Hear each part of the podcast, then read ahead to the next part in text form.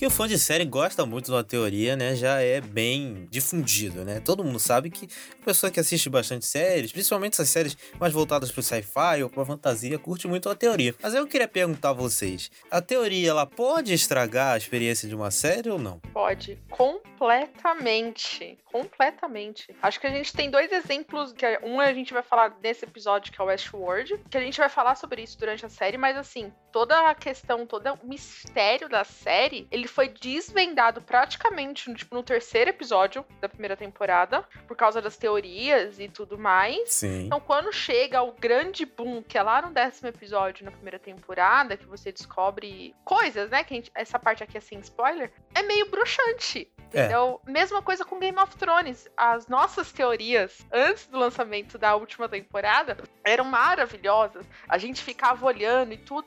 E de repente, ou era alguma coisa muito estúpida que os caras fizeram, ou estragou a surpresa, entendeu? Eu, eu acho que são os dois, duas séries mais assim que eu lembro que as teorias meio que estragaram a minha experiência. Ah, Lost, pô, Lost eu acho que é um dos exemplos mais, mais claros, assim. Lost eu não sei, porque o Lost, ele meio que inventou, né? O Lost é o pioneiro Uhum. nessa parada de teoria de série. E não sei se o Lost estragou a experiência, porque a galera não, não, não- Eu não participei na época, mas eu acho que a galera não, não tinha sacado tanta coisa, igual é, por exemplo, o Westworld, que todo mundo sacou a, a trama inteira em dois episódios. E minha experiência com o Westworld foi, eu vi junto com a HBO, né, quando lançou, e aí eu, foi a mesma coisa da Thumb. Eu fiquei olhando live, vi teoria e saquei tudo no segundo episódio. Chegou no último episódio, eu não tive a surpresa que eu deveria ter. Talvez eu poderia ter até sacado, mesmo sem ver teoria, porque eles deixam óbvio. Mas meio que estraga assim. E eu, nessa última temporada, eu segurei, segurei a onda, não fiquei vendo muita teoria, não. Apesar da temporada estar uma merda, né?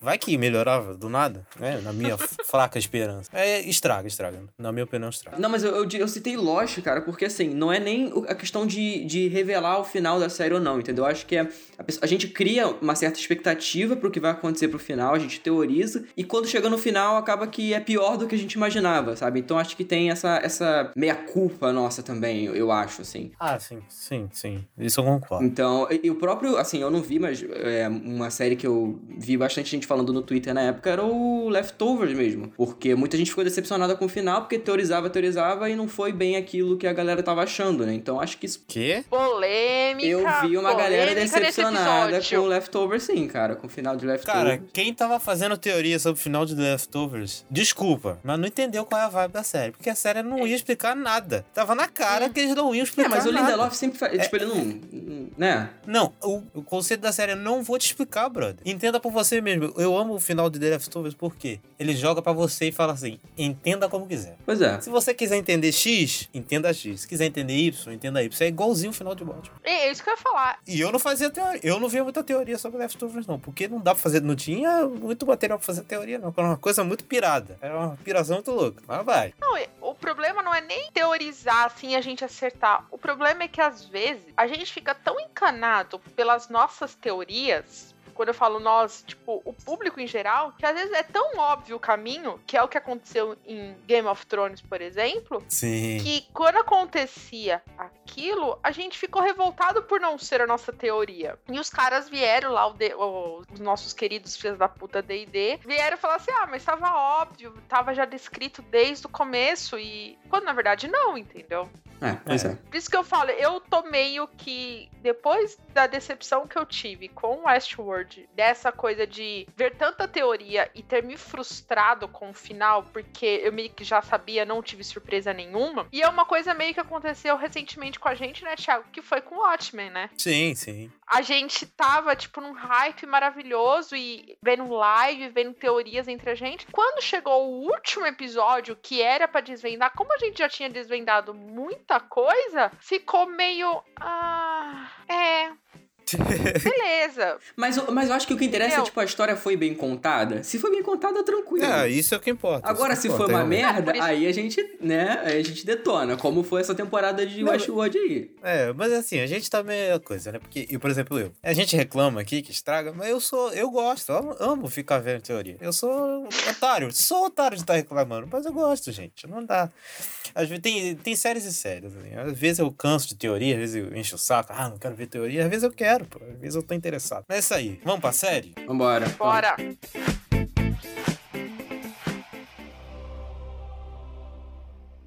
Sir Ilan, bring me his head.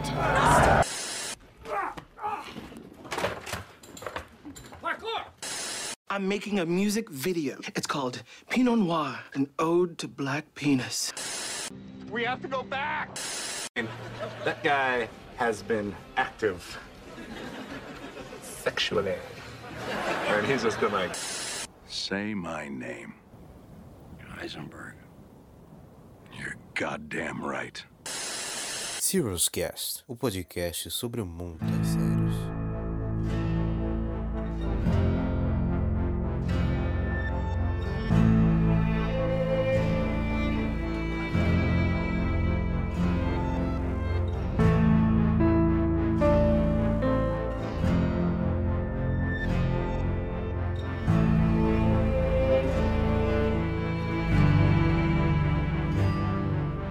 Bem-vindos ao Serious Cast, o podcast sobre o mundo das séries, e eu sou o Thiago Silva. Eu sou Cid Souza. E eu sou a Tami Espinosa.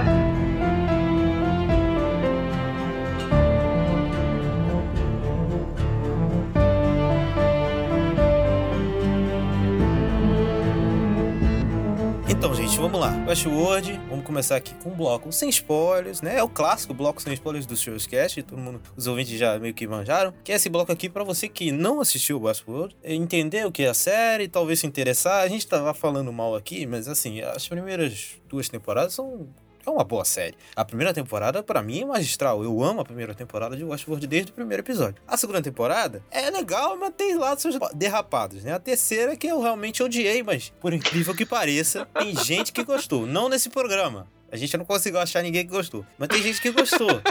Bastante, inclusive. É, eu acho que é uma série que vale a pena ser vista, porque é uma série que trata de assuntos muito legais, sobre a própria humanidade, né? O livre-arbítrio tem um assunto na série, a consciência, né? O- é, toda a responsabilidade da- das empresas de tecnologia, se existe privacidade ou não, é uns assuntos que são tratados na série de forma legal. E a série tem uma produção foda, tem uns atores fodas, tem uma trilha sonora foda, e é uma série foda. Até a terceira temporada, obviamente. Então, gente, começando aqui no primeiro tópico que eu queria falar, é sobre. Na época, a série foi pintada como a nova Game of Thrones. A gente já tratou esse assunto aqui numa abertura do Showcast, acho que foi esse Cid, não foi? Os Dark Materials, a gente falou sobre isso. Isso, isso. E lá tava começando esse papo de a nova Game of Thrones. Vocês lembram dessa época? Também acho que lembra. Eu, eu lembro que na Comic Con, quando ela tava sendo pra ser lançada, né, em 2016, e aquela coisa assim, meu Deus, quem vai substituir? Aí a HBO meio que começou a fazer, tipo, meio que uma propaganda própria de Westworld, sendo a nova Game of Thrones do canal. E eu acho que esse foi o maior erro da HBO em questão de publicidade, assim, em geral, de todas as suas séries. Porque é, meio que colocou Westworld num patamar que não precisava ser colocado. Porque ela tava tentando comparar com Game of Thrones, que levou seis anos, praticamente, pra virar o que era. E aí você me vem com Westworld, que é uma temática bem complicada, que é o Velho Oeste e a questão de tecnologia, nunca abordados ainda numa série. Já tinha sido um, um assunto ali, um outro assunto aqui. E aí eles começaram a bater tanto nessa tecla que eu lembro que quando as pessoas viram o primeiro episódio, muita gente odiou. A grande maioria das pessoas, a audiência de Westworld nunca foi grande. Não, nunca foi. Acho que nunca foi. Porque todo mundo foi achando que ia ser uma história de, vamos lá, é, romance barra tiros num parque com poeira e só. Mas a- a- antes, assim, de, de continuar, uma coisa que, né, o pessoal que não viu a série, às vezes não sabe do plot. O que que é Westworld? Westworld é um parque futurista, né, se passa no não sei qual ano, imagina 2050, em que existe um parque de robôs que imitam seres humanos. E esses robôs, você olhando, você não distingue de nada. São seres que parecem humanos de verdade. E aí, lá nesse parque, você é um velho oeste que você pode basicamente fazer o que quiser com esses robôs. E eles não conseguem te matar. E é isso. o- o- a base da série é isso. E aí a, a, a trama vai se desenrolando através disso aí. E Cid, você na época, lá em 2016, quando foi. Quando lançou a série, você lembra do lançamento da série? Então, é, naquela época eu não assistia muita série, né? Eu assistia, assim, o que, eu, o que tinha na Netflix, basicamente. E, mas eu lembro que, pelo menos na minha bolha, assim, twitteira, a galera maluca, ai, o novo Game of Thrones, ai, vai, vai substituir, é a, como é, é, como é que falaram? A sucessora espiritual de Game of Thrones, né? E isso, por muito tempo, foi, foi o que eu ouvia falar, até eu, de fato, ver a série, mas eu sempre fui com uma expectativa muito alta, assim, porque tem atores incríveis. Cara, é, é Evan Rachel Wood, a, a própria Tandy Newton, o Jeffrey Wright, cara, todos incríveis. E sem falar do E tem, maravilhoso Anthony Hopkins, né? O cara é um. Cara, Né? Cara, um só, ele, só ele. Pois é. Só ele. o que ele faz nessa primeira temporada é incrível, né? O, o, o Ford é um puta de um personagem. É um e a grande atuação do, do, do Anthony Hopkins é sensacional, cara. Tem uns trejeitos que ele faz. Porra, o cara é foda, né? Não dá, Sim, o cara é foda. mas eu fui ver essa série só esse ano, né? Porque eu, fico- eu sempre fico enrolando até o, o final da hora, mas enfim, eu, a primeira temporada foi uma surpresa, assim, porque não era o que eu esperava, sabe? E vinha daquele peso desnecessário que a gente já comentou em outros programas, de ser essa, essa comparação, mas me surpreendeu de forma muito positiva e eu já fui pegado logo no primeiro episódio, porque é muito difícil pra mim, vocês sabem que é um pouco complicado, mas o Westworld fez isso comigo e, pô, cara, a, a primeira temporada é muito boa, né, gente? É, E ele, eu acho que o piloto de Westworld é muito bom em apresentar a série. Sim. Eu acho que. E quando. É um episódio que dá pra rever várias vezes e cada vez que você reassiste ele, você descobre um pouco mais da própria trama. E é- tem a apresentação praticamente de todos os personagens nesse episódio, né? Tipo, dá uma bela de uma pincelada. E além do Ford, o Homem de Preto, eu acho que são os dois, as duas grandes surpresas da série. Porque pela idade e tudo, você acha que eles vão ficar mais Mais de canto, lá. né? mais de canto. E de repente eles levam praticamente junto com a Dolores a temporada inteira nas costas. E a Maeve, né, que eu amo essa mulher desde IAR, eu adoro ela, adoro ela, adoro. É, eles roubam a cena assim e, e é muito bom você ver atores que você já sabe toda a sua histórica de, de atuação vindo nessa série e se redescobrindo, sabe? Pois é, pois é. Gente, o, o, que o, o- o Ford foi uma coisa que eu revi, tipo, pra fazer a, a gravação do cast. Você revendo alguns trechos da temporada, você acha que o Ford tá, tipo, totalmente imune ao que tá acontecendo, mas ele tá transmitindo tudo no olhar, quanto os próprios robôs da série, que eu não posso dizer quem são, Sim. é, vão mudando assim de, de. Como é que é? Como é que é a palavra, gente? Que eles mudam de, Trejeitos. não é ação.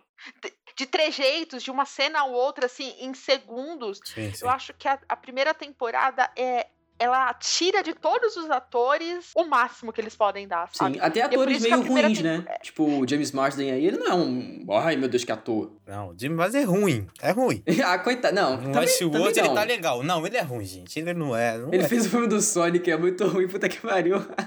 Cara, ele não tá no mesmo patamar que a Evan Rachel Wood. Não, tá. nem fudendo. Nem fudendo. Mas Tá. também é culpa do texto de Westworld. Não, também, não, não, que não. Em Westworld ele tá bem. O ator que não é, Tá não falando é que ele essas tá coisas bem. fora, assim. Não. Não, mas eu é acho ruim. que. Hum. Mas eu acho que se tivesse puxado um pouco mais. É, também ele é aquele clássico, né, bundão. Então, enfim. O Mas Hulk assim, acho que a gente- também, né? Vamos falar É, pois verdade. é. Não. Mas a gente não. A gente não pode esquecer do nosso querido amigo, cara. Rodrigão. Que delícia ver Rodrigão.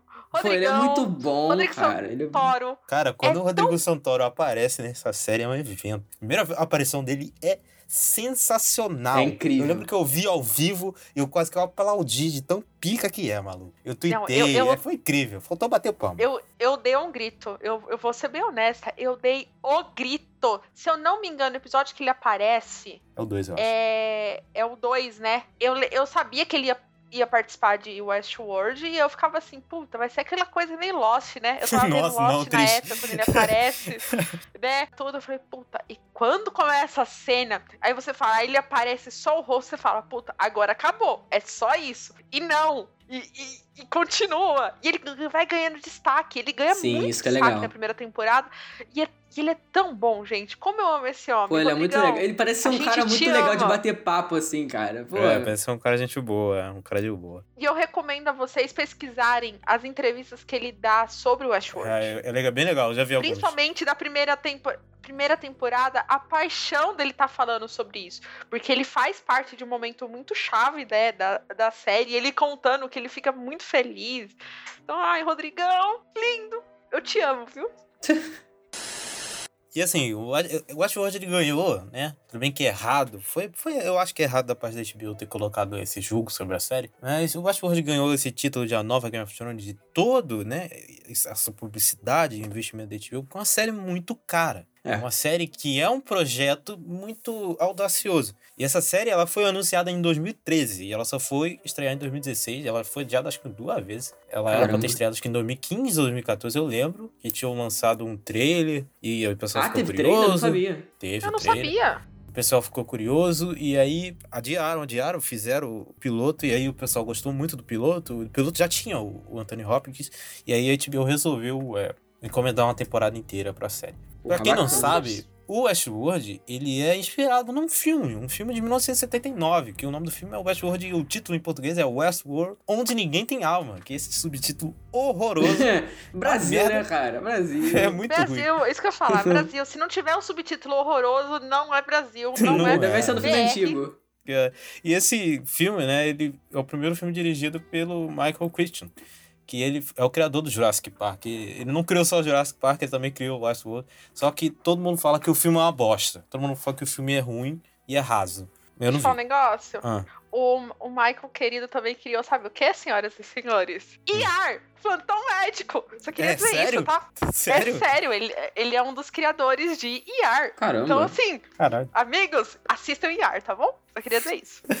Ai, meu Deus. Vocês você já ouviram falar desse filme aí? Já viram alguma coisa desse filme? Eu nunca tinha ouvido falar deste filme. E devo confessar que, mesmo amando Westworld, tudo bem, a terceira temporada diminui meu amor, mas eu nunca tive vontade alguma de assistir. Eu já vi algumas cenas por causa de teorias e tudo mais. É muito É, parece aqueles filmes trash, assim, tipo, eu vi, eu conhecia por conta da, da minha bolha Letterboxd, né? Inclusive, me sigam lá, Cid Souza no Letterboxd, vejam lá os filmes que eu dou a nota. Mas é porque a galera catalogava lá o filme, mas eu, eu achava que era simplesmente uma, assim, obviamente é uma, uma inspiração, né? Aquela mesma história ali, mas eu nunca tive vontade, para ser sincero, assim. Inclusive, eu tô até com vontade, depois de, de ver um, o trailer desse filme, eu tô até com vontade de ver, essa parece bem ruim, parece ser divertido. Todo mundo fala que o, que o filme é muito raso, é uma história boba. E assim, é, é só um conceito do parque temático de robôs que é retirado da série. É, O não deve, resto, ser nem, não deve ser nem, nem tipo, os mesmos nem os personagens. né? personagens têm o mesmo nome. É, pois nem é. os personagens. Não, tem, é- tem só algumas inspirações, né, que a série pega, né? Sim, sim. O É só próprio Homem de coisas. Preto, né? O próprio Homem de Preto. Ah, não, eu não sei, mas, mas depois eu vou dar uma olhada. Não, é o eu Homem de. Preto. A, a cena que eu vi é o Homem de Preto, que não é nem. Ele nem tá usando preto, mas é tipo. Porra, então como é que é o homem de preto se não tá de preto? Pois é, não faz não, sentido. é o Homem de Preto na série, é que eu não posso. Ah, tá. Entendeu? Tranquilo. Entendeu? Entendi, entendi. Então, Entendi, ó, entendi. Quem, quem então, quem Entendi. tiver coragem de assistir o filme e quiser me contar lá nos, nos de Deus. comentários desse episódio, nas nossas redes sociais, fique à vontade, porque eu jamais vou assistir isso. Desculpa. Um outro destaque aqui que eu gostaria de fazer nessa parte sem spoilers é a trilha sonora do Ramin Djawad, que é fenomenal do começo ao fim. É incrível. Nessa terceira temporada deu uma caída, seu Ramin. Estou boa, né? decepcionado. Tô decepcionado. Mas, cara, a da primeira e da segunda temporada, ouvinte que não conhece, eu vou dar um semi-spoiler. Ele pega músicas de hoje em dia, né? Músicas contemporâneas nossas, e coloca no piano da época do Velho Oeste, aquele piano que tem uns furinhos, que ele toca automático. Fica incrível, cara. Fica sensacional. Tem música como o Pain in Black, do Black Sabbath. Tem uh, Black Hole Sun. Tem a música da Amy Winehouse, que eu esqueci o nome. Black into the Black. É, Black to Black, é isso mesmo. Cara, tem... é incrível. O trabalho que ele faz é inacreditável e a abertura é fenomenal. O Cid viu 40 vezes, não foi, Cid? Cara, então, é porque assim, né? Eu já conheci a abertura por conta do nosso programa de aberturas lá da primeira temporada que o Thiago falou, então eu assisti. Mas, cara, a trilha sonora dessa série, assim, é um- eu acho que, sem, assim, já começando com exageros, eu acho que é uma das melhores trilhas sonoras de séries de todos os tempos, cara. É incrível. Não. Eu acho, eu acho incrível. Sabe por quê? Ah. Eu acho que, a ter- igual o Thiago falou, a terceira temporada, eles meio deixam de lado. Não, não, não, isso. não, não. Terceira temporada a gente esquece. Terceira temporada, foda-se. Não, Tô falando, tô falando da primeira. não, é que assim, a terceira temporada meio que dá uma largada na toda a criação no Ramin, que é você tá, tipo, meio da série. Gente, na hora que ele começa a tocar a musiquinha lá do futebol, que eu nunca lembro o nome, que acontece num, num Seven momento específico da Isso. Começa a tocar no momento específico da série, que tem uma, uma grande surpresa, que cê- a gente não tá esperando aquilo. E de, quando você toma o susto, tipo, que é aquela música, numa pegada completamente diferente, é muito boa. Só que assim, fica só até a segunda temporada. Na terceira não tem nada, então não tem como ela ser a melhor. Não, não, ah, na terceira temporada eu meio que ignoro, você deixa. Ah, A Game of existe. Thrones é a não, melhor. a de pra mim. Game of Thrones é a melhor pra mim, porque ela é consistente É. nas oito temporadas. É, Exatamente. Ah, a não, isso única coisa dúvida. que continuou boa do começo ao fim de Game of Thrones, né? Vamos falar Cara, a verdade. é, é porque assim, eu acho a, a da, primeira tão boa, cara, que pra mim vale pelas três. Eu até ignoro a terceira, deixa a segunda um pouco também. E assim, não, não é só as músicas adaptadas, não é só o Penny Black que ele pegou. Não, não. As músicas criadas pra série, o tema de Sweetwater, que é, a, que é a cidadezinha lá do coisa, é sensação incrível. Tan, tan, tan, tan. Caraca, essa música é muito Ó. boa, cara. Meu Deus. nas nossas redes sociais, eu vou deixar o vídeo quando eu fui na Comic Con, que eu entrei na, na própria experiência de Westworld, tá tocando esse pianinho com a música ambiente. É inacreditável, é muito, muito bom. Você tá dentro do ambiente, assim, tipo, que tem um pianinho, que tem um balcão, você pode tomar uma bebida e tudo mais. É maravilhoso. E acho que fica maravilhoso por causa da trilha sonora. Vamos lá, gente. Nota, lembrando, vamos separar, né? Notas separadas por temporada. Vai, Cid. Então, a primeira temporada eu acho é, espetacular. Assim, te- eu tenho problemas seríssimos de ritmo com a primeira temporada, mas eu acho que não é nada perto do, do esplendor que é, é toda a história que é contada. Assim, acho que tem uns problemas também, umas paradas muito convenientes, mas isso aí eu acho que dá até pra relevar. Mas os erros de. um pouco de erro ali de, de ritmo mesmo, acho que tem umas partes ali que não dá. Mas eu vou dar 4 estrelas e meia pra primeira temporada. Pra segunda temporada, eu vou dar 3 estrelas. Porque eu acho que ela é confusa, assim, desnecessariamente, igual eu acho com, com Dark, por exemplo. Então eu acho que ela perde muito com isso. E tem mais problemas de ritmo ainda. Então, pra mim, acho que ele só, só aumentou os problemas. Mas ainda assim é uma boa temporada com uma boa história, entendeu? Os atores também estão muito bons. Já a terceira temporada, eu acho, assim, muito ruim. Tem cenas de luta péssimas, mal coreografadas. Parece Power Ranger. Tem cena que parece que eu tô vendo ali o programa dos anos 90. Porque é muito, é muito ruim. É, a trilha Caraca, sonora também. chega- Não xinga Power Rangers. Não xinga Power Rangers. Power Ranger, pelo menos, ainda tinha contexto. Desculpa. Renan vai te crucificar, brother. Entendeu? Isso é pra você, tá? É, pois é. Não, mas assim, e eles, além disso, a trilha sonora fica completamente esquecida. Aaron Paul tá lá pra porra nenhuma também, personagem qualquer coisa. Então, pra terceira temporada, eu vou dar uma estrela. Então é isso. Uh. Não, não, não, não vale a pena, gente. Não vale a pena. Vai, vai também, vai. Vamos lá, é, eu não, vocês sabem que eu detesto dividir por temporadas, mas dessa vez eu vou ter que dividir. Por quê? A primeira temporada eu acho que. Eu ia dar 5, mas eu não vou dar 5 pela questão das teorias, sabe? Da, da frustração de teoria. Então eu vou dar 4,5 pra primeira temporada. Ela é perfeita. Trilha sonora, fotografia, atuações, próprio contexto, todo enredo, perfeitinho, maravilhoso. Chega na segunda temporada, meu querido, eu meio que larguei. Eu vou confessar, eu larguei, eu só revi, eu terminei a segunda temporada esse ano. Eu dormi no quarto episódio e acordei só esse ano. Porra! Cinderela. É. Cinderela não, Bela Adormecida. Tô até trocando as princesas. É, Tem uma galera eu, vou, querendo um sono desse aí, você. Pois é, cara. Caralho. eu vou dar três estrelas também. Vou copiar o Cid nesse quesito. Agora, a terceira, puta que pariu. Eu vou dar. Ela tá com medo de nota É. baixa e, e ser massacrada, É. pelo que eu tô percebendo. Eu vou dar 0,5. Meu Deus. é muito Nossa. Caraca, aí é Não, sacanagem. aí já é demais. Não, não, não. não. Aí já é Por demais, quê? cara. Sabe por quê? É, foi frustrante. Westworld é uma das minhas séries favoritas. Eu tava numa expectativa que eu não tinha visto nem os trailers. Eu não vi os trailers. Eu não vi. Eu, eu não vi, tipo, eu evitei ver teorias. Eu acho que eu vi só um vídeo de teorias, assim. O Thiago sabe, a gente conversava pelo. Sim. pelo WhatsApp que a gente assistiu junto, eu literalmente eu larguei a série. Eu assisti às vezes na terça, na quarta-feira, porque o Thiago e o Miguel, que é o nosso amigo, ficava assim: "Você já assistiu? Você já assistiu? Você já assistiu?" Porque eu não tinha vontade de assistir.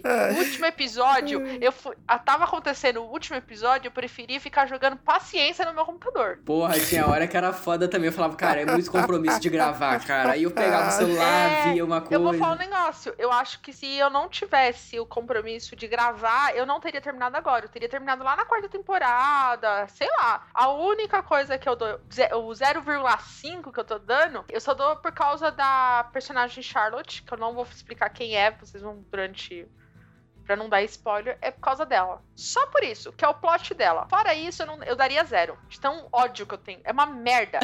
Cocô! Meu Deus. Meu Deus do céu, é o ódio, cara.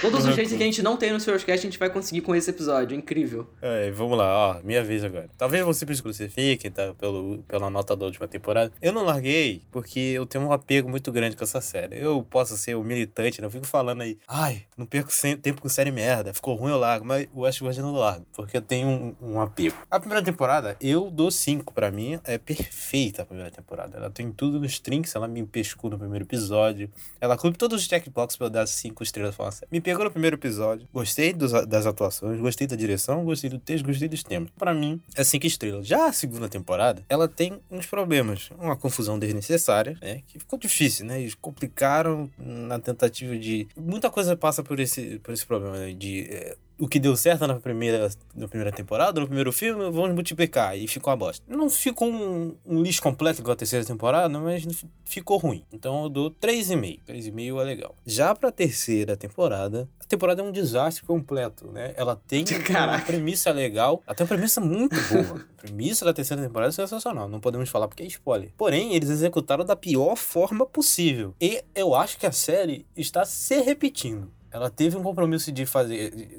A primeira e a segunda temporada é um grande arco, e agora eles vão tentar. A, te- a terceira é uma ligação para o grande arco da quarta temporada. Só que a série acabou se repetindo na tentativa de se reinventar, e eu acho que ficou assim, raso e bobo. O assunto que eles tentaram abordar não, arranharam nem a superfície direito. Então eu dou uma estrela e meia para a terceira temporada. Apesar de todos esses erros, algumas coisas da produção ainda estão bem, as atuações ainda estão legais, devido, mas com, com- prejudicado pelo texto merda, né? O Aaron Paul, que é um puta de um ator, o personagem dele, umas falas idiotas, né? Coitado, né, As falas, cara? no último Coitado. episódio, as falas bocó, velho. Muito ruim. Porém, acho que o um e meio é mais do que suficiente. É isso aí.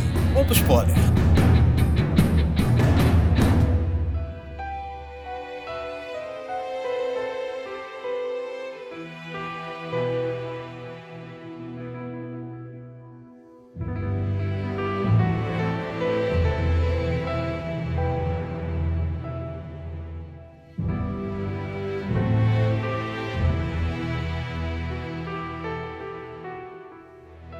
Atenção, você que não assistiu Westworld, por favor, se você não quer ter sua experiência estragada, caso vá ver a série, por favor, vá embora. Assiste as três temporadas, volta aqui. A gente vai começar pela primeira temporada, mas a gente vai- eventualmente vai acabar falando coisas da segunda e da terceira temporada e você vai tomar um spoiler, vai Uhum. ficar puto com a gente, vai desinscrever do feed, vai odiar a gente. então eu não quero isso, eu não quero. vai. Não, não, não, não, pelo amor de Deus. Nem você quer, nem a gente quer. Então, vai lá e assiste e volta, ok? Vamos seguir com o spoiler. Gente, vamos falar aqui do piloto. O piloto da série é incrível. A gente já falou ali na introdução, sem spoilers. Eu gosto muito desse piloto porque é um piloto que me capturou. Pilotos que me capturam são incríveis. Esse piloto, o piloto de Breaking Bad, o piloto de Lost, o piloto de Game of Thrones, eu acho que são pilotos que servem, eles servem o propósito perfeito de um piloto de série, que é introduzir a série, dar o tom, falar, a série é isso aqui, quer assistir, quer continuar, gostou? Então vem comigo. O que vocês acham do piloto? Concordo plenamente. Eu acho que o piloto ele dá todo, ele dá todos os núcleos, né, que vai ser abordado durante a série, que é o principalmente Dolores e o Homem de Preto, demonstra a a complexidade desses dois personagens, mas assim, um foco total do primeiro episódio é na Dolores, né? A gente conhece o que são os anfitriões através dela. O piloto começar com ela acordando e depois ela dormindo, e a única diferença é ser uma mosca, eu acho isso tão poético, tão delicado, assim, que eu lembro que quando acabou eu fiquei assim, porra, foi essa? Eu tive que rever, eu revi o primeiro episódio, tipo, duas vezes, na mesma semana, do segundo, porque era tanta informação, e era tanta informação, assim, bem como se diz, escondida, que você fica assim, será que eu tô entendendo tudo mesmo? É isso? É, eu pois não é, sei eu se também vocês com essa tiverem senta- essa, essa sensação. Eu tive completa. Bastante, bastante. Eu acho que uma parada que é legal é que no começo, quando de cara o personagem lá do Ed Harris aparece, né, que é o Homem de Preto, eu pensava que ele era um personagem do jogo. E aí eu falei, ah, ele é um personagem do jogo. Aí depois eu falo que não, caraca, ele não é e tal. E, e eu acho que é, é bacana como eles apresentam os personagens, porque a gente vai pegando aos poucos quem é quem ali. Quem é, quem é do bem, quem é do mal, quem é anfitrião, quem não é, entendeu? Então eu acho isso bacana. E até depois que eles apresentam mais personagens, né, pro, ao longo do- dos episódios aí. E, cara, eu acho o piloto fenomenal. Assim, fenomenal, tanto em questão de, de produção. Cara, tem, tem takes ali, como a gente já falou em vários episódios de, de séries também da, da HBO, né? Dá pra colocar um quadro assim no nosso, no nosso quarto, Dá. sabe? Porque é muito perfeita, muito incrível. Sim, sim. A direção tá muito boa. Sem dúvida. E assim, a gente podia falar na parte sem spoilers, mas a série tem uma narrativa fragmentada, né? A gente vai descobrindo aos poucos. E era pra gente descobrir no último episódio, mundo sabe.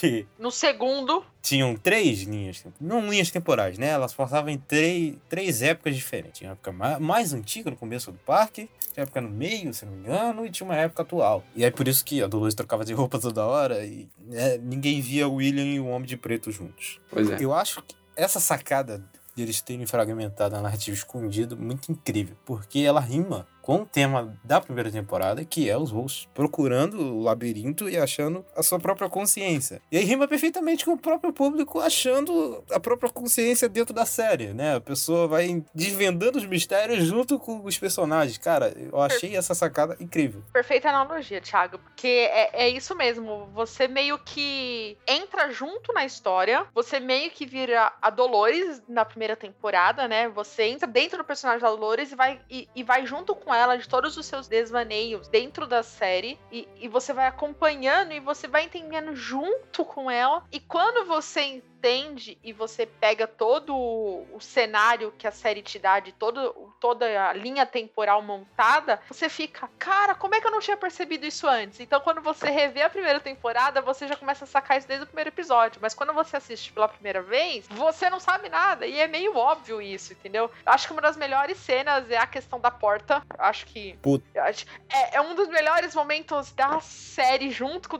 a cena do Rodrigo Santoro é, sendo apresentado lá no assalto ao. Ao banco. na- é, Não, assalto banco. não, ao, Não. ao, ao bar lá Cabaré. da- cabaré lá É, o, ca- o cabaré, eu acho que as duas, porque assim, você tá, tipo, que a série brinca, principalmente na primeira temporada, eu acho que na segunda nem tanto, mas na primeira, ele brinca que assim, tá acontecendo, tipo, no, no fundo da cena, né, que é a questão da porta, quando o próprio Bernard, diz- a gente percebe quem é, na verdade, o Bernard, tá acontecendo no fundo, só que seu foco tá ali na atuação e você não tá vendo. É, e quando acontece isso, você toma um susto junto com o personagem. Eu só sei que a minha cabeça explodiu desse momento. Eu não sei se isso é marcante pra vocês, mas pra mim, junto com a cena do Rodrigo, é a cena da porta do Bernard na casa lá do Ford. É inacreditável.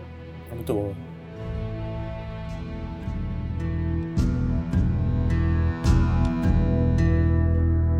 Começando pelos arcos dos personagens principais, eu quero puxar a Dolores, que é a nossa protagonista da série. A Dolores na primeira temporada tem o principal arco e o arco mais legal da série, né? É o pai que a gente vai acompanhando ela, né, no passado, acompanhando o primeiro encontro com o William e, e ele se apaixonando e não sei o que, e esse William muito bacana, é um essa parte é muito bocó, bacana. esse William não sei o que, e no final a gente descobre que o William é um homem de, homem de preto, virou um filho da puta, enfim. E aí a gente descobre que, na verdade, a Dolores estava o tempo todo falando com ela mesma, né? Que é a teoria. Uhum. Que é o lance da mente bicameral e de como as pessoas adquiriram consciência segundo essa teoria, que não é a única teoria sobre a consciência humana. O que, que vocês acham do plot da Dolores na primeira temporada? Cara, eu acho que assim, a Dolores é uma personagem que, além dela ter um baita do potencial e a atriz ser incrível, assim, eu adoro a atriz, eu acho que ela é muito boa na primeira temporada, ela tem o seu papel e consegue cumprir isso de forma, assim, fenomenal, mas depois, cara, eu acho que a personagem acaba se perdendo. Assim, porque a, a jornada dela até o final da primeira temporada conseguiu ser concluída, né, pelos, né, pelos planos do, do Ford lá e tudo mais. Mas depois, cara, eu acho que fica tudo meio ah, nas coxas, assim, sabe? Então eu não sei, Ah, cara. Eu não sei. Eu, eu- Não, ó, vou falar um negócio pra você, Cid. Sobre a primeira temporada da Dolores mesmo. Tipo, focando na primeira. Aham. A, a Dolores, ela tem um arco de crescimento, mesmo sendo a protagonista desde o primeiro, extremamente crescente. E eu acho que em nenhum momento nós cansamos dela na primeira Não, temporada. nem um pouco. O arco da Dolores, ele é tão crescente na primeira temporada que quando você termina, você, tipo, agora essa mulher vai arrebentar tudo. Eu já quero o vestido dela pra fazer cosplay no É, você vai com uma puta expectativa, né? Entendi, entendi. É. Você vai tem toda na expectativa, porque a história entrega na primeira temporada. a Entrega gente se demais. apaixona pela Dolores é, anfitriã na sua totalidade no primeiro episódio. Aí lá no meio da temporada a gente começa a se apaixonar por ela confusa, nela com medo, dela descobrindo as coisas. E quando chega no, terceiro, no último episódio, que você tem toda a, a descoberta de tudo o que aconteceu, que é a- a- ela matando o Arnold e depois ela acessando o labirinto finalmente, você torce por ela, você fica chocado Sim. com ela. Até, até Eu o final que da, da primeira temporada ela não fez nada de errado, assim, tipo, de, de- né? Até o final da primeira temporada ela era uma protagonista, assim, tipo, a boazinha, né? E era o que a gente via ali como exemplo de, de uma personagem que tinha bons princípios, né? E depois que isso se perde. Sim. Mas assim, o problema não é nem os princípios, é que quando ela toma consciência por tudo que ela viveu, é meio óbvio os sentimentos que ela vai ter. Eu teria os mesmos. Não, isso é, Você teria os dúvidas. mesmos. Não é por. é, eu acho que assim, eu acho que é o que a série brinca é que quando os anfitriões começam a, a ganhar a consciência, eles meio que absorvem tudo que eles viveram na vida sendo como anfitriões, né? Uhum. E é- essa é a graça, principalmente aquela cena que eles começam, todos vão estar dentro da igreja, que é todo mundo que conseguiu finalmente acessar o labirinto e tudo mais, que eles estão meio que perdidos assim, e você identifica que tem de todos os tipos ali, entendeu? Sim. E é, o, e é muito pela convivência que a Dolores tem com o próprio William, né? É.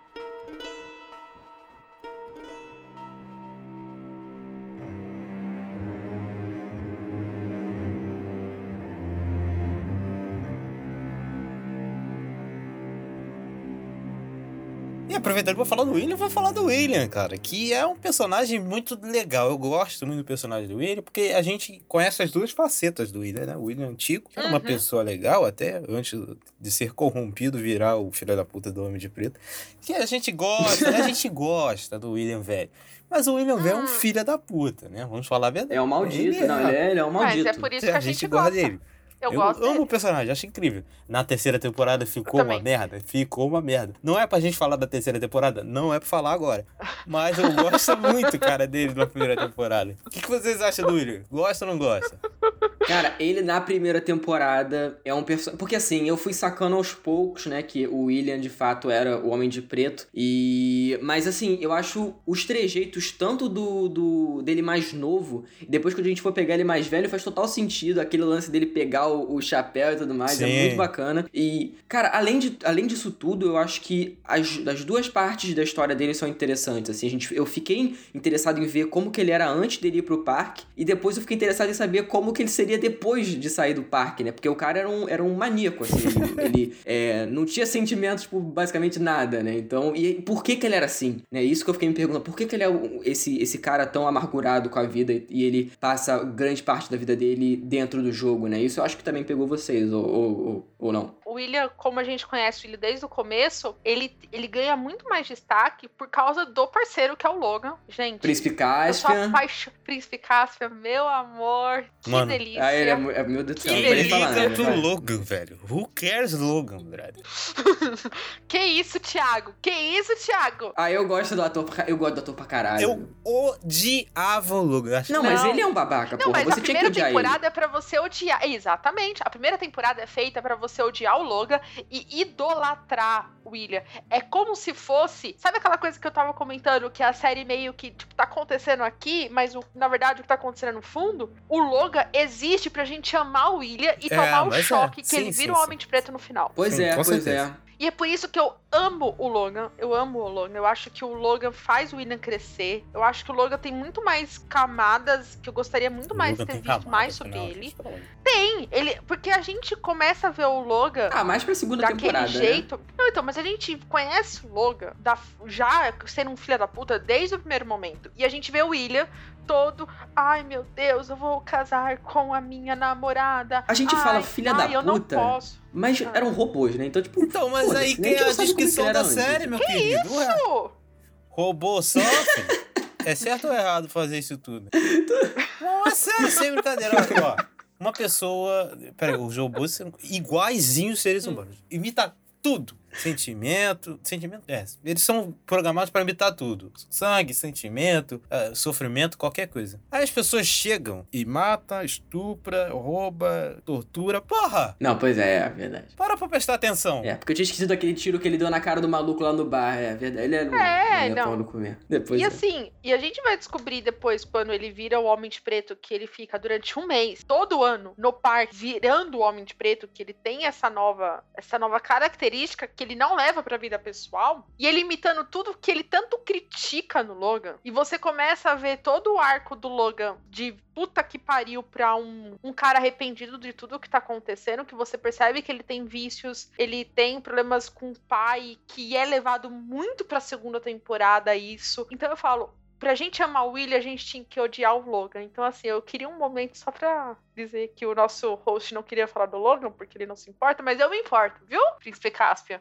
Você mora no meu coração. Mas eu acho que a, a coisa mais legal do William, eu acho que vocês vão concordar, é que o ator que faz o William novo e o ator que faz o William velho, eles não têm nada a ver um do lado do outro. Só que a série deixou eles tão parecidos nas que- questões do trejeito que depois que você termina a primeira temporada, você fala, como que eu não tinha percebido isso É, antes? você fica associando ele esse Sim. tempo todo. Você fica depois. associando. Pois Tá é. Hoje eu vejo esse homem, esse homem participou de cara, This Is Valdir. Us. É, ele participa de This Is Us, eu não lembro se é na primeira ou na segunda temporada. E ele, é uma cena de This Is Us que ele meio que vai cometer um suicídio, que ele vai pular do, do prédio, que não sei o quê. Eu ficava assim, William, William, o William não pule, William, pelo amor de Deus. E você torce por ele. E depois, tudo que acontece na segunda temporada, você fica assim, caraca, cadê o amor da minha vida que tava lá na primeira temporada? Aquele homem bonito, aquele homem Meu distinto. Ele é bonito, amigo. Caraca, Iria tranquilamente. faria o William novo? faria ou não faria? Ou de que sim. Faria, o- Eu ia nos dois. Eu iria faria nos o William, o dois, Homem de. Preto. Eu iria Ed nos dois. Harris, o Ed Harris. Parece o, o Deadpool, parece o Deadpool sem a roupa. Coreia. Caralho, cara, não. É difícil. Aquela hora que ele tá escolhendo a roupa, assim, na primeira que ele pode escolher o chapéu, tudo. Eu fiquei assim, ai meu Deus, isso, bota terno, bota terno. Aí na hora que ele bota só o terno, assim, ó, ah, Jesus amado. Jesus. ai, ai.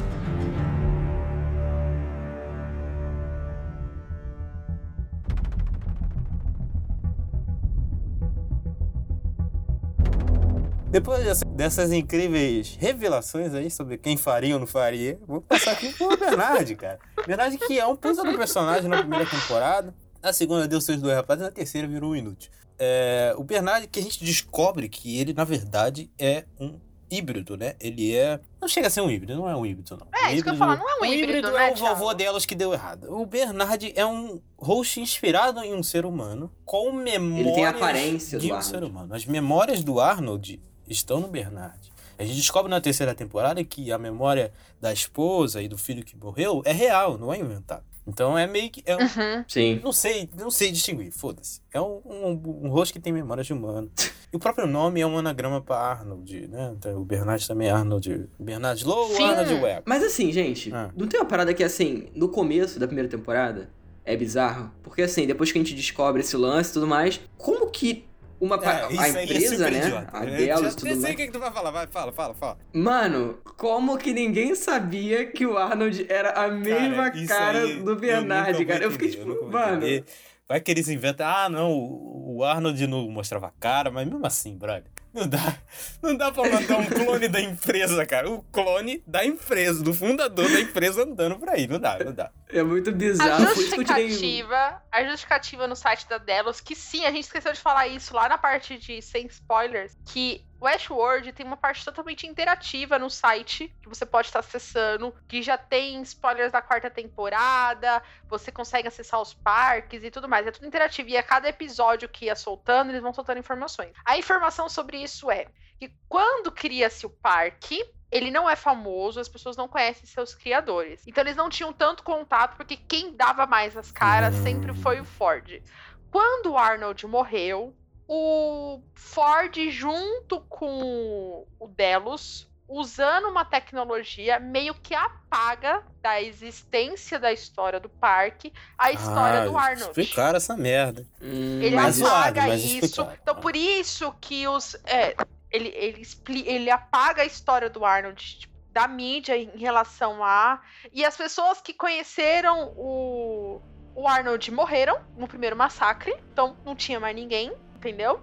Então é por, essa é a justificativa. Por isso que o Ford usa o rosto do, do Arnold para criar o Bernard. Por isso que ele dá tantos privilégios para ele Hum. ser o, o chefe lá. Eu não lembro É. qual que é. Ele é chefe, não sei do que, de um departamento. Pô, Essa é a depois do, justificativa. do, do, do Ford aí. Se você concorda ou não com isso, Não, não, não, isso, não, não. Se é não. oficial a parada, se é oficial a Essa parada. é, é a justificativa. Eu, Tamires, Acho uma merda. aceito. Acho uma merda, mas aceito dentro da lógica da série. Eu Não, é Sabe aquela aceitável. coisa assim de pular no penhasco? Você sabe que não vai dar, mas no filme pula? Então, nesse ponto eu vou falar assim, puta, não daria, mas pra aceitar a série, o roteiro da série, eu vou ter que acreditar que aquele fundo verde é uma cena, entendeu? Não é, não é aceitável, mas o meu, o, o- meu problema é que não falaram isso na série. Não, isso que eu... é, é dito, é, mas não é tão, tão explicadinho Ah, como tá eu falei. passando Porque pano, velho. Não, pior que não é passando pano. É que você revendo, ah, eu vi, tipo, pra gravação desse episódio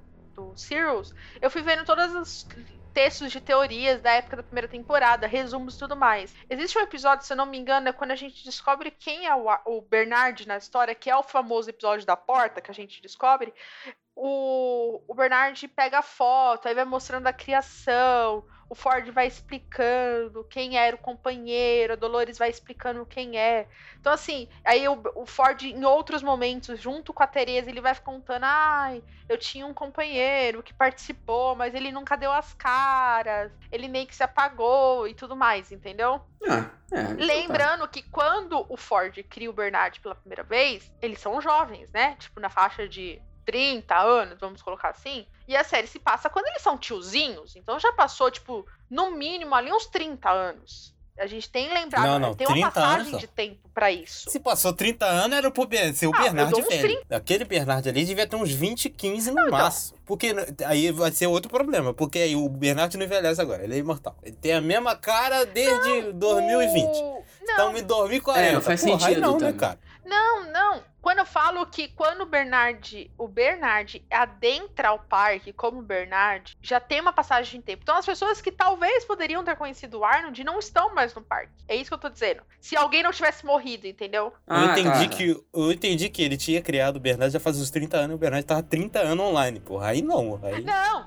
não, não, não, não. Lembra que a gente tem várias versões no, na Não, não, segunda sim, sim. temporada. É, É, é. explicado isso. Dá pra aceitar, dá entendeu? pra aceitar. Não, gente, ó, ó, não dá, não dá, não dá pro robô ficar 30 anos no lugar e ninguém entender que ele é robô. Não dá. Não, então não é isso, concordo. não é. Ele ia ser muito imbecil. Aí eu largo a série.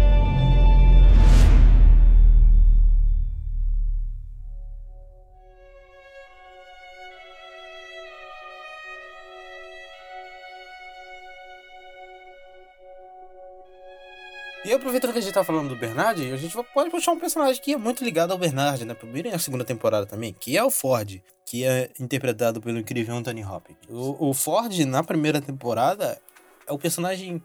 Depois da Dolores, eu acho que é o personagem mais foda, cara. É, é, muita gente gosta na Maeve, mas eu não Eu gostava da. Maeve na primeira temporada, não. Eu achava bem chato.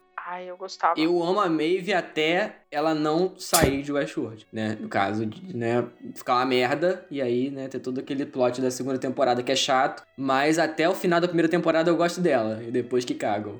Mas o Ford, cara, é um grande personagem, assim, tipo, tanto pela atuação, eu acho que o personagem em si já se sustenta, assim. Se fosse um ator bunda, eu acho que até se sustentava pelo plot do personagem. Mas como um ator incrível também, dá uma outra camada, assim. E, e a morte dele para mim foi um, um, impacto, assim. Eu já sabia que, que, isso ia acontecer, mas a forma que aconteceu é muito impactante também. Sim, acho sim, que vocês sim. concordam. Eu acho que não, eu concordo plenamente, porque assim, a gente sabe da dizinha, né, do nosso querido, e a gente meio que espera que ele vai morrer, né? Porque é meio um risco manter ele pra uma segunda temporada e tudo mais. E assim, e quando termina o arco dele, você fala: caraca, é por isso que esse homem aceitou sair de casa, entendeu?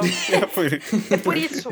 Porque, é. gente, num, num, num porte desse homem, não é qualquer coisa que ele sairia de casa. Todas as falas dele, todas, sem exceção, é print screen de tela dele falando, assim, de trejeitos e tudo mais. Tipo, não tem uma frase que você fala, puta, que bosta que ele falou. Não. Acho que toda a energia deles para criar o roteiro de Westworld acabou na primeira temporada por causa disso. Porque é muito bom. É muito bom. É muito bom. E ele sempre com aquela roupa roupinha, terno preto e tudo mais, a mãozinha e segurando champanhe. E ele sempre muito pacífico, né? Ele sempre falando. É, e ele sempre. Mesmo quando começa a contar toda a parte da, das revelações, dos confrontos que alguns personagens têm com ele, ele tá. mantém a calma. Pô, apesar que no olho dele, apesar no olho dele, você tá vendo que ele tá querendo chorar, tá com raiva, com desespero, ele ainda mantém a calma. Aí que tá. Ele olha com aquela carinha de Bem... bonzinho. Você vê que o olhar dele é de filha da. Você vê o olhar dele. Você ah, vê que o olhar dele é aquele olhar de que eu tenho todo o controle da situação, o desgraçado. Eu vou rir por último. Eu já sei de tudo. Porque ele é o pique, entendeu? E o ator, ele transmite isso de forma incrível. Você vê do olhar, ele, aquela olhadinha de lado, ele só olha de lado. Pode prestar atenção, você fica olhando de lado. Uhum. E aí a boca dele, ele tá sorrindo e olhando de lado. Mano, você saca que é, cara, esse velho tá aprontando alguma coisa. É, você, caraca, ele é muito bom.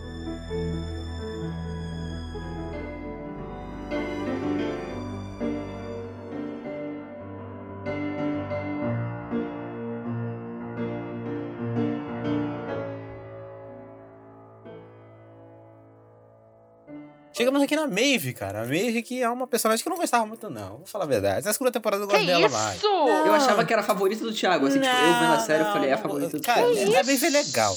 Entendeu? É legal. Eu gosto muito do, do, do, personagem do Rodrigão. Gosto da Maeve, mas não é minha personagem favorita da primeira temporada, não. Meu, meu personagem favorito da primeira temporada é o Forte, que ele é o filho da puta. Ele é incrível. Eu já falei aqui. E assim, muita gente reclama da Maeve na primeira temporada algumas conveniências, né? O fato dela ter muita facilidade e a, a equipe de Westworld ser. É... Caralho, é o cara, Félix não, e aquele outro cara exportável. Faz todo é, sentido o D&D trabalhar na equipe de Westworld. Porque só tem imbecil. só tem idiota trabalhando lá. Os caras são tapados. Mano. Meu Deus. Caraca, é muito escroto. Essa parte é muito escrota, Não. cara. Meu Deus. Eu, eu, eu, ia falar um negócio, mas você, você conseguiu resumir bem. Porque assim, nós precisamos conversar sobre a equipe de segurança de Westworld. Gente, vocês têm dinheiro? Vocês têm dinheiro para fazer tudo. Vocês fazem a porra de anfitriões que parecem humanos. Como? Como? Não, tudo bem que depois meio que eles jogam uma justificativa quando a gente descobre lá que o chefe de segurança também é um host. Cara, da Mive tem até um pouco. É. Mas isso não justifica. Não, não. Isso não justifica. Eu gosto muito da Maeve porque a história dela é muito sim. Ela está é, indo atrás da é filha dela. E ela odeia o homem de preto. É uma história muito mais simples que da própria Dolores. E como ela chega a ter a sua consciência, que é diferente da forma que a Dolores chega, e como ela evolui muito mais rápido que a própria Dolores, porque a gente fala que a Dolores é pique e tudo mais, só que nessa parte de consciência eu acho que a Maeve é muito mais evoluída nesse aspecto do que a própria Dolores. Eu acho que a Dolores ela fica muito ainda nos vícios das próprias narrativas que foram colocadas dentro da mente dela, né? A gente vai descobrir que ela teve já várias narrativas dentro da sua, tipo, ela muda tudo. Enquanto a Maeve não. A Maeve sempre manteve meio que a mesma narrativa, o mesmo estilo de narrativa. Então eu gosto muito da atriz. E ela meio que fica escondida nas divulgações da primeira temporada e ela rouba a cena pois de uma é. forma. Certeza. Na primeira temporada, quando acabou, sim, eu acho que no Ford, eu acho que é a favorita de todo mundo. A Dolores surge como, ah, oh, meu Deus, porque ela tem muito mais destaque, mas quem rouba mesmo que você não espera é a Maeve e todo o seu núcleo. Todo o núcleo da Maeve, da Maeve é bom na primeira temporada. Eu não lembro de um núcleo. Eu gostava da Clementine, gente, que não abria a boca. Na segunda é o, é o núcleo mais legal da Maeve também. É. Pois é, mas o, o meu problema é porque assim, gente. Aquele lance dela ficar morrendo toda hora e falar. E é sempre a mesma galera, né? O Félix e É, o outro porra, carinha lá insuportável. Ai, cara, eu, sei lá, eu, eu gosto muito dela, mas pra mim, com ela voltando no final da temporada, tipo, ela teve todo o processo de evolução dela ali, tipo, da, da personalidade dela, até ela chegar no, no, no- no ponto final da temporada, né? Ela conseguiu escapar, ela tá indo lá, saindo do, do parque e tudo mais, ela consegue sair, ameaça o maluco lá e consegue sair. Aí, no último milésimo ali, ela fala: Ah, não, vou voltar. Aí ela volta e joga tudo que ela Mas fez na temporada é inteira. justificado pela trama dela, Cid. Lembrando que, né, segundo o Westworld, a consciência não pode ser programada, então eles, os programadores, no caso, o Arnold e o Ford, eles acharam um jeito, botando o gatilho. Uhum. O gatilho da Dolores era o labirinto. Só que o gatilho da Maeve não é o labirinto. Quem, quem bota a consciência na Não, Maeve isso. é o, é o Ford. E ele criou todo um script, aparece isso, o script dela era fazer todo esse rolê, acordar, Uhum. mandar nos bocotes, tanto que eles serem imbecis e fazerem tudo que ela quer, é até justificável. Fazer tudo que ela quer, beleza, vou fugir e chegar e voltar. Tava programado, tava lá no tablet, aparece. Exatamente. Isso que é o gatilho dela pra ela criar a, a, a, a consciência, entendeu? Então isso é bem justificável. Não, sim, é justificável, mas pra mim tirou o peso, entendeu? Pessoalmente Não. me tirou É, o eu peso. acho que não, acho que é mais legal. Pra mim não tirou não, na verdade. Na verdade, eu acho muito mais justificado a forma como ela desperta do que a própria Dolores. Se a gente for Você colocar no acha? papel. É mais rápido. Eu acho. Porque a dela, a, a- igual o Thiago explica, como ela acorda diferente da Dolores, que é o próprio Ford, e o Uhum. Ford usa a filha pra ela despertar. E eu acho que é um amor muito mais real que a, o que a Dolores não entende. Igual eu falo, a Dolores, por ter vivido várias, ela, tem, ela vira o White lá na segunda temporada, depois ela vira aquela confusão na terceira e tudo mais. É, a, a Maeve não. A Maeve fica só na questão da filha. E ela meio que entende isso. Ela sabe que o Ford modifica. Quando ela pega consciente, ela percebe que o Ford. E ela aceita, fala, então é isso mesmo que você quer? Então tá bom. Então eu vou fazer. Eu vou fazer o que você quer, entendeu? É, vendo no geral essa história merda da Dolores na terceira temporada, de fato. Cara, o Ford, ele é uma espécie de Silvio Santos menos desgraçado. Menos. Porque ele é um cara. velho Ele é um velho que tem muito dinheiro, tem uma empresa e ele não liga mais pra nada. Ele só quer ver o circo pegar fogo. Só que o Ford ele tinha robôs, né, conscientes. Ele criou a consciência do robô só pra eles matarem todo mundo. É incrível, né? O, o Silvio Santos é a mesma coisa, só que ele não tem robôs. Ele faz tudo pra Tem o circo pegar palhaço, né, fogo, que ele tá pouco se mastiga, fudendo. essa E galera. ele, e ele usa como argumento que ele está fazendo o que o Arnold queria. Não, o Arnold não queria que ele fizesse, né? O Arnold não queria o parque geral. É, ele queria que acabar com tudo. Por... E o é. Ford meio que Ah. fica usando esse gatilho que, ah, eu estou fazendo isso pelo meu amigo, mas na verdade não tá fazendo porra nenhuma pro meu amigo. Na verdade, ele é o pior amigo da face da Terra. Não, ele não é amigo. Ponto.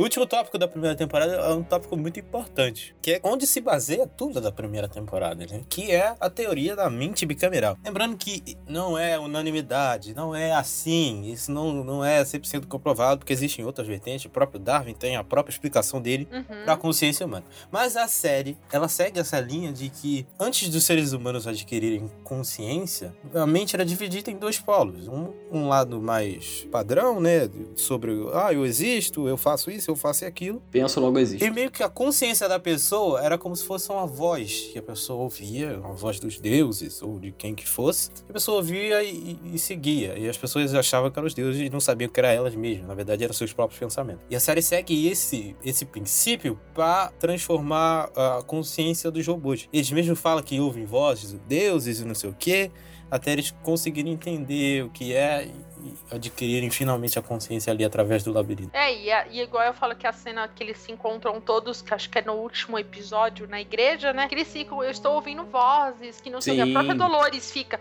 puta, eu estou ouvindo uma voz, de quem é essa voz? E quando ela percebe que é ela mesma, é muito louco. Porque Sim. quando ela, tipo, que é quando a gente descobre que o William é o Homem de Preto, né? Que ela tá dentro da igreja, que ela começa, é, a gente começa a entender a linha temporal real. E eu acho que a série aborda isso na primeira temporada perfeitamente. Eu não conhecia essa teoria. Já todo mundo fala do filme Eu e o Robô, que meio que já tinha abordado isso, né? Eu não gosto de Eu e o Robô. Nós temos duas pessoas que gostam desse filme aqui. Eu não gosto. Eu nunca vi. Peraí, quem, quem gosta desse filme aqui? Não, Deixa é achar. boa, porra. O filme do Will Smith, filme bacana. Filme bacana, porra. Eu nunca vi, Eu não, nunca- nunca vi. Eu Legal, já vi, legal. acho uma bosta. Eu tenho vontade de ler o livro do Asimov, que tem nada a ver com o filme, não tem nada a ver, mas eu tenho vontade de ler. Não, mas o filme é legal, o filme é legal, para. Mas o filme fa- é, trata a mesma coisa Não, da o série? filme, é, o filme é aquele filme hollywoodiano, né, básico, assim. Eu acho que ele vai bem no, bem no rasinho, assim, toca... É como se fosse, como um filme de genérico aí que deixa só na superficialidade de algum tema, tipo... Ah, tem tantos. É, pois é, eu não tô nem conseguindo lembrar de Que é uma cabeça. lista. Mas ele deixa só na, na superfície ali e não aborda nada. Mas é divertido. Pela proposta dele é divertido. Mas eu acho que o Westworld, essa, é, a primeira temporada, consegue fazer isso de uma forma brilhante, assim. Porque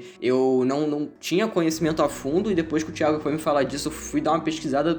E, cara, nesse, nesse trabalho, assim, eu acho que os roteiristas, cara, tem- a gente tem que bater palma mesmo porque é incrível esse pensamento. Cara, eles têm trabalhos incríveis. É, pois é, pois é. E isso aumentou, inclusive, a minha nota. É, isso aí é porque a gente nem falou direito, porque né, é, é detalhe, mas tem uns detalhes que eles deixam. Nome de episódio, gente, nome de episódio. Quem acompanha muitas lives aí, o pessoal explica, porra, os nomes de episódios. Caraca, casa perfeitamente, os caras pensam em tudo. Pois é, muito bem É, pensado. lembra muito o Mr. Robot. Mr. Robot foi uma série também que tem muito cuidado com essas referências, baseado no próprio tempo. Pois é, Enfim, é isso, né? Vamos pra segunda temporada? Bora. Vamos.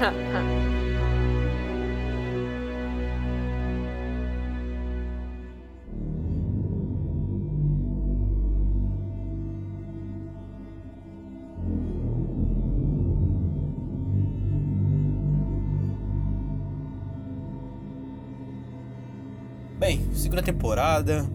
E aí, depois da primeira temporada incrível, todo mundo gostou. E aí a gente já falou, né? Os roteiristas olharam. Porra, o pessoal gostou, hein? Que tal se a gente multiplicar tudo por dois? Eles vão gostar duas vezes, não vão, não? Nossa. Só que não ficou legal, né? Exageraram na confusão, ficou muito confuso. Ah, eles tentaram usar o Bernard como pivô, o Bernard como pivô ali de de uma confusão, a confusão nele, e ele ficou bugado Uhum. e saiu um líquido da cabeça dele, tava vazando óleo. E não ficou legal, gente. Não ficou. Ninguém aqui gostou da segunda temporada muito, né? Eu achei mais ou menos. Achei legal, coisas legais. Cara, eu fiquei bem decepcionado com a segunda. Não, eu, eu lembro de ter assistido na época, igual eu falei, eu parei no quarto episódio, eu não, eu não conseguia terminar, eu tava no high. Lembra quando a gente começa a conhecer os outros dois parques que são, tipo, sim, maravilhosos, sim. toda a temática, mas assim, a gente fica. Tudo bem. Eu tô, apren- eu tô aprendendo sobre dois novos parques. Eu tô vendo alguns novos personagens. Eu tô aprendendo sobre outros personagens. Só que é- é de uma forma tão extremamente confusa. E não é um confuso legal. É um confuso que eu acho que nem a própria série entende o que tá acontecendo. É tanto furo de roteiro. Toda equipe de segurança da segunda temporada, se você acha que ela tem furos lá na primeira, você ainda até aceita na primeira temporada. Agora na segunda, não tem sentido. Cara, na terceira acho que consegue ser Nenhum. mais idiota. Porque na segunda estava rolando um caos. Não, na, A ter- Dolores cara, tinha na terceira não é tudo. bom, cara. Nada Na é bom. Dolu, a Dolores tinha tomado. A gente ficava o quê? A Dolores tinha tomado tudo, tava um caos, tinha morrido cacetadas de gente, que não sei o quê, e tava um caos. Agora, na terceira é pior ainda, porque ninguém toma conta de nada. Não tem uma câmera, não tem um radar. A pessoa entra no parque assim, pega o barquinho na Tailândia e vai de barquinho até a praia e tá em Washington.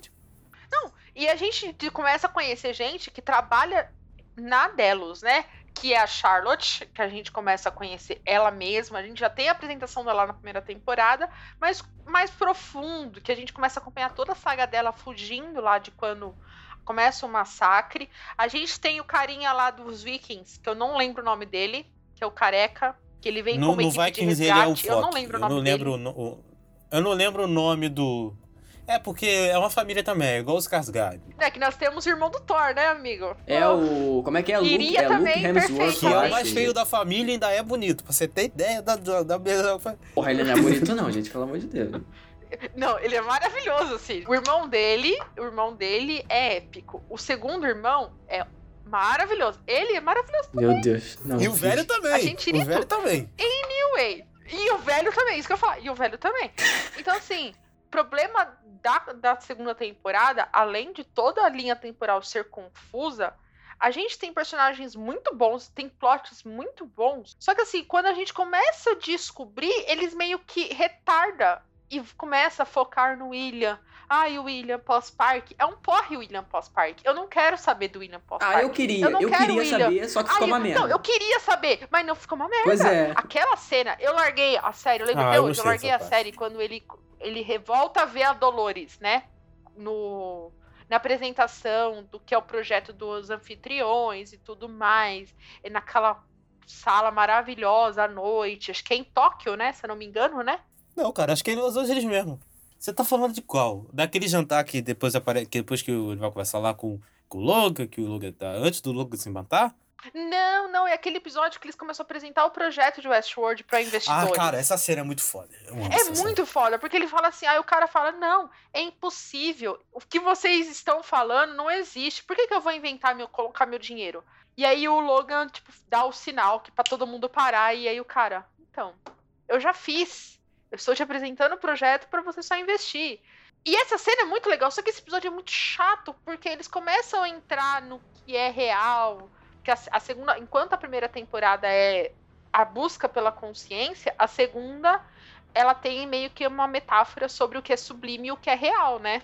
E eles começam a brincar com isso. E a forma como eles fazem isso com o William é muito chato. Muito chato. Eu não sei um momento legal da segunda Ah, temporada eu go- sobre isso, do eu William. gosto dos assim, do plot flashbacks. do William. Eu amo o Logan. Eu gosto do fim do Logan e tudo mais, mas assim. Então, porra, eu não quero ver o James Dallas. Cara, você não gostou portal. do delas e da, da- do experimento? Como assim, velho? Não, eu não, não. Não, assim, tem uma diferença assim, entre ser ah, bacana e ter um ritmo legal com o Exatamente. episódio pra casar. Exa- Isso que eu tô falando. Isso não combinou com Pois o é, eu acho que esse episódio. foi, foi- Porque assim, eu caí do cavalo com a segunda temporada, assim, porque o meu hype tava altíssimo com o final, né? Aquele final doido da primeira temporada. E, e para mim, tanto em que. Cara, por isso que eu, que eu fiquei muito decepcionado. O ritmo é. O ritmo é Péssimo. ruim, é assim. O que na É- primeira é temporada ruim. eu já tinha problemas. O ritmo é péssimo dessa segunda temporada, cara. Agora você vai me ver passar pano pra, pra, Não, eu, se- eu, pra passo, eu passo, eu passo pano. Deus. Eu passo pano pro plot do William, dos flashbacks, porque eu- a gente descobre muita coisa. É porque, gente, a segunda temporada é inchada. Ela tem um ritmo horroroso, mas ela tem muita coisa, acontece muita coisa. No plot da Maeve acontece caralhadas de coisas. No plot do William, acontece caralhadas em dobro. E a gente se perde.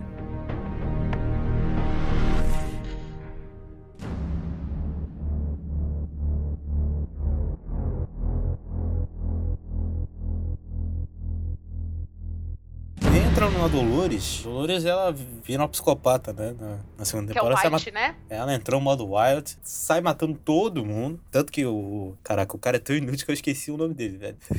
Ted, o Ted, né? Ted. Fica triste, manda "Ah, Dolores, por favor, não mate ninguém. Aí vai lá, Dolores, dá um pet lá, baixa um, um vírus lá no, no, no Ted e o Ted fica obedecendo lá. Meu Deus, o Ted é muito banana. Ainda bem que ele foi lá pra aquele sublime lá. Não, e detalhe, eu acho que até aquele momento, eu eu sei que parece muito óbvio isso na segunda temporada, mas pra mim não foi. Eu tinha achado que o Ted também tinha pegado consciência no final da primeira pra segunda, mas quando tem isso, fica claro que o Ted nunca conseguiu nem chegar perto, né, da, da consciência. Pegou nele a portinha.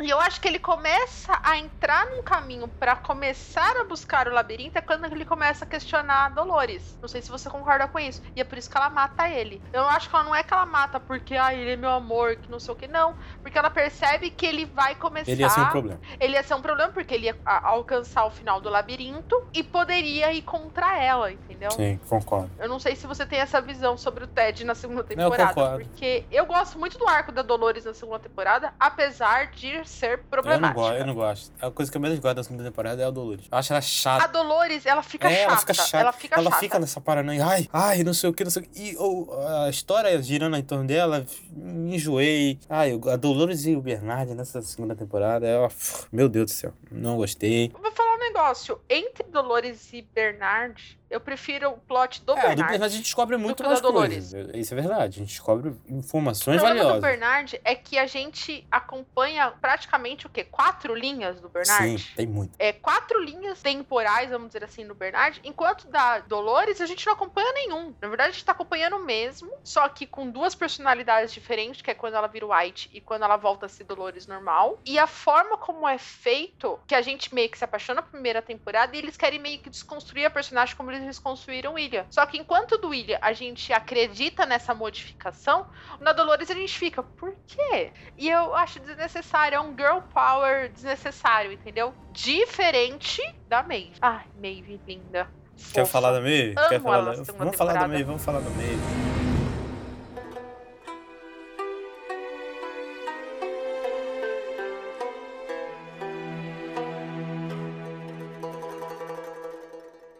A Maeve, né? Na segunda temporada ela, ela ajuda a introduzir um parque novo, que é o Shogun World lá. Eu não sei falar a palavra World. É, a gente fala Word, mas né, Word é palavra. É Eu não World. consigo falar, o brasileiro não consegue pronunciar, não adianta. O Shogun World Pois é. que é um parque legal World. demais, é um parque muito bom. Só que é um parque que mostra que os roteiristas, tô falando roteiristas da Delos, no seu caso, são muito preguiçosos. Porque é a mesma Pois é. história, galera. Eu acho que isso foi de propósito. Exatamente. Não, na verdade foi de propósito, pra eles mostrarem a preguiça, né? Que é a mesma história. E aí, no final, que é é quase uma metalinguagem. Porque os roteiristas da Delos são preguiçosos e repetem a história nos outros parques. E os roteiristas da série foram preguiçosos e repetiram a mesma história na terceira temporada. Uhum. Parecia que era um easter egg, assim. Caraca, olha o que a gente vai fazer na segunda temporada. Vai reciclar tudo, viado. Presta atenção só. E aí, os personagens são iguais, só muda o nome, né? Só muda o nome e o robô. Que é tudo igual. É mesmo? Tem É, a muito Maeve, tem o muito. Hector do, do, da, da- do Japão, tem o fulano do Japão, tem todo mundo do Japão. Incrível. Mas é bem legal esse coisa. Eu gosto do roteirista, o mocinho lá, que eu esqueci o nome dele. Sizemore. Tem na nossa. Gente, eu adoro ele. Eu adoro ele. Adoro, adoro, adoro. Eu fiquei Ah, tão eu acho ele triste. tão over, sei lá. Eu acho eu ele muito fiquei over. tão. Mas então, é por- mas eu acho que é meio que proposital ele. Ele é meio que um over, alívio cômico, assim, né? Exato, e eu gosto. E que nem aquele episódio do Japão, passa todo no parque, né, do Shogun. Ele tá muito bom. Eu gosto dele, porque quando você tá ali, tipo, muito sério, ele tá tipo, ah, cara, eu já sei a história, eu já sei o que vai acontecer, entendeu? que ele tá meio que tipo, tá, o que que eu faço? O que que eu, eu tô meio que vivendo a minha história e ele tá vendo a história que ele usa, né, que é uma cópia da história do Ford, e ele começa a ver o quanto é ruim a história. E ele mesmo, e aí ela Maeve tem uma hora que fala pra ele assim, fala assim, nossa, até isso você copiou?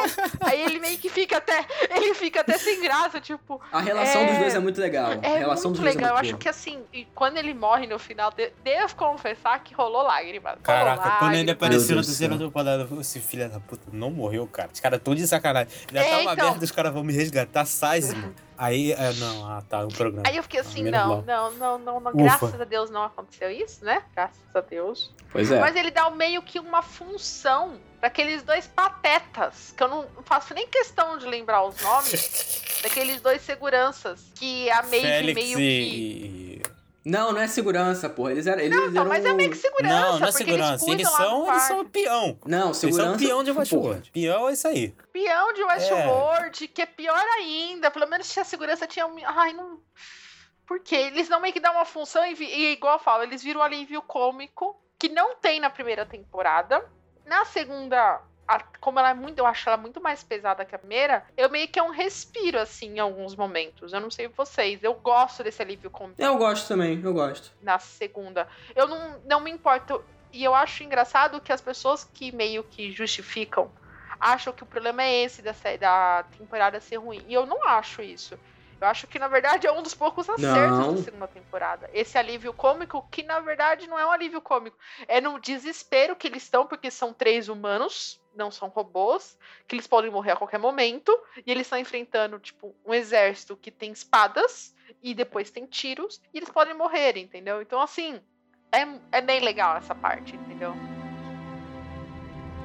O que, que vocês acham da Maeve Jedi? A Maeve é Jedi, né? Controla a mente. Olha, Ela faz tudo. A Maeve faz tudo. Ela virou Jedi. eu acho que fica bom até o. ah, quer dizer, bom não, né? Mas fica ba- bacana, assim, fica aceitável até o final da segunda temporada. Depois pra terceira temporada, ela virou basicamente ali. Ela virou Tudo a que a Jean gente fala, a gente fala, ah, tal temporada. Mas na terceira temporada é uma merda. Tudo, tudo que a gente tá falando. Depois Não, eu vou, eu vou deixar o meu rage pra Maeve lá na terceira, mas sobre a segunda, eu meio que compreendo dela ganhar esses poderes. Eu não gosto. Eu não gosto também, não. Mas a série meio que vai explicando, principalmente quando ela tem acesso ao tablet na segunda temporada, né? Sim. quando ela Uhum, volta. uhum. Que ela aumenta todos os seus poderes e tudo mais. Então, assim, eu compreendo. É meio justificado, entendeu? Eu acho que quando justifica, mesmo eu não concordando, eu aceito. É, a entendeu? gente descobre ali que existe uma rede malhada entre os hosts. Eles enviam informação um pelos outros e aí é isso que a Maeve consegue acessar e por isso que ela consegue controlar outras pessoas.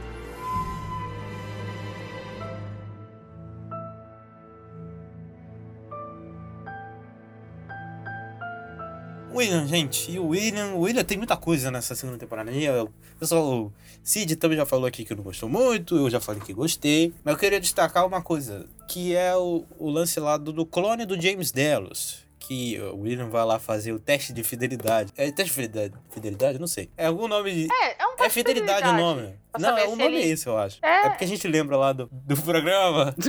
Para, para, para, para, para, para, para. Eu achei muito legal essa ideia, cara, porque casa com o tema da série e casa com todo bilionário, filho da puta, de, de produto americano, que é a imortalidade. Eu não duvido nada que os bilionários filhos da puta da vida real, os Jeff Bezos da vida, né?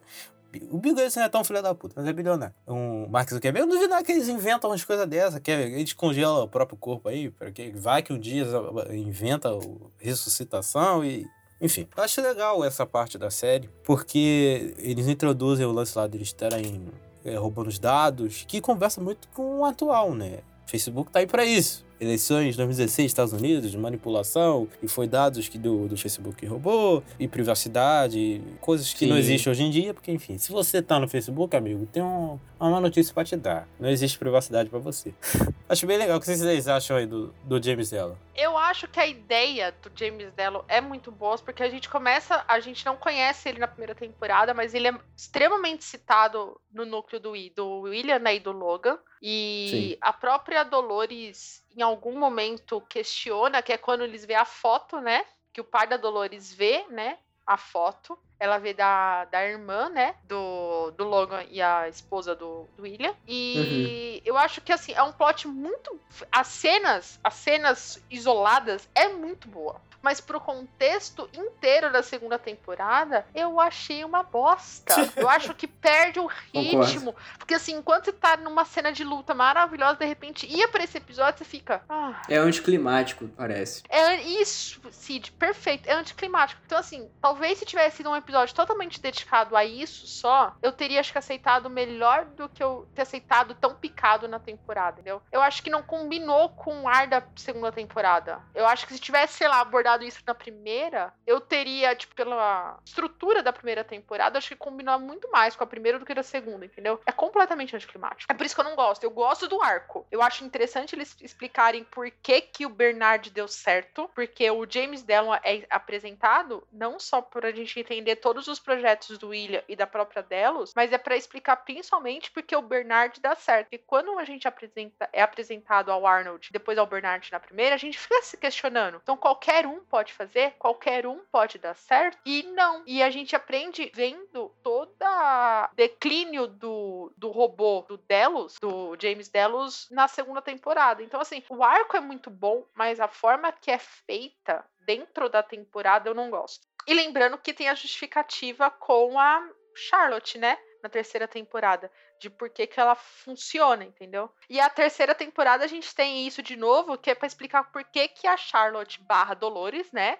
A gente entende por que, que ela fica se questionando, entendeu? Não. Porque a todo momento ela começa a se Não, machucar você não tem nada a ver mais. com, com, Por- James Delos. O James Delos Não, dá errado porque tem aquilo ali era uma cópia exata do James Delos. Eles pegaram Então. o cérebro dele, transformaram numa bolinha e colocaram. E aí dá errado. O Arnold não. O Arnold é um robô Então, aí- vazio em que colocou é, memórias. Só, só memórias. Apenas memórias do Arnold. Então, ele não, por isso que ele Mas não a é gente o tem que Arnold. lembrar que a Charlotte. Não, mas lembra que a gente tem que. Quando a Charlotte morre, ela su- é substituída pela própria Charlotte, não é a Dolores. Não, não, Depois a Tami. Não, que? substitui. Não, você tá louca. Eu tinha Não, entendido claro que não. isso. O, não. Não, eu tinha entendido A Dolores isso. morre, acaba aquele corpo da Dolores, aí o Bernard. eu- é, a Dolores mata, Arnold. o, mata a Charlotte e troca de corpo. Ela pega a bolinha dela e coloca lá no, no, no, no- no corpo da. Ah, eu sempre achei que fosse a Charlotte, porque ela tem Não, as lembranças Charlotte morreu, do filho e tudo mais. Não, não tem lembrança nenhuma.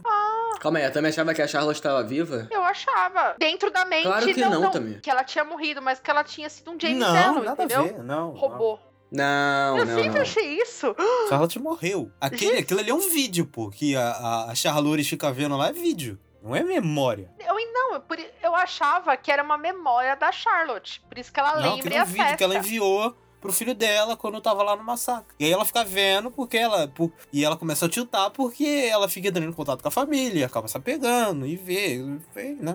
Pois é. Hum, eu tinha entendido que ela era, num primeiro momento, uma cópia exata da Charlotte, que depois é adicionado também a memória da Dolores, entendeu? A Dolores meio que se, se- tipo, tinha se adicionado nisso, entendeu? Eu tinha entendido que tinham duas personalidades Não, dentro não. da Charlotte. A própria Charlotte e a Dolores, Aquela ali entendeu? é a mesma coisa lá das pós-crédito lá. Criou um robô, criou um, um robô igual e matou o original, né? Que lá do William lá. Criou um robô do William e matou. Ela fez a mesma coisa de novo.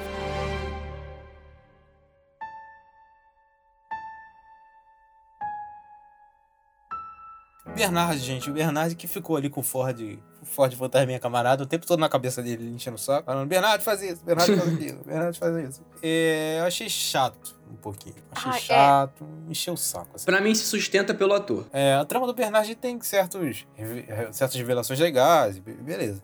Da hora que chegou na metade da temporada, ele tava de saco cheio já. Ah, gente, não, chega, para de ficar forçando isso aí, entendeu? Quer matar o Ford? Deixa o Ford morrer, bro. Não fica fazendo Ford fantasminha. Não quero, não quero Ford fantasminha. É, eu acho que isso não, não estraga o personagem, porque o personagem é, enfim, incrível, mas eu acho que isso deixa, tira até um pouco do, do nosso encanto, assim, por, pelo personagem original, sabe? Ficar trazendo essas memórias. Eu acho que, é, além de ser muito anticlimático, é, é muito esquisito. Tipo, eu, acho muito esquisito, não, eu acho que não combina com, com o clima da temporada, assim. Então, pra mim foi meio que, ah, vamos trazer ali ele de volta pra chamar, sei lá, chamar público, vai. E, e trazendo ele de volta, talvez chame hum, é, a galera que não queria tanto ver a temporada. Ah, vai, já vai, vai ter ele mesmo, vamos ver o que vai acontecer. Mas pra mim funcionou o efeito reverso, assim, tipo, eu ficava menos interessado na história. Não sei se pra vocês também ficou. Vocês ficaram, assim, meio. é, meio desinteressados, mas pra mim foi bem assim. Eu concordo, Cid. Eu acho que o Bernard, além de tudo isso, ele foi usado meio pra explicar al- alguns ganchos que a primeira temporada não responde, que são localizações de alguns personagens que fazem parte da organização da Delos, né, da, de Westworld, que é o chefe de segurança. Que a gente descobre no final Stubbs. da. É o Stubbs. E a menina lá que ele vai resgatar, meu Deus, que ele primeiro esconde. Elsie. A Elsin. É... Sim, pessoal do Serious Cast, eu tenho sérios problemas de guardar o nome de personagens, tá? Cara, eu não sei por que eu lembro do nome desse Eu não lembro.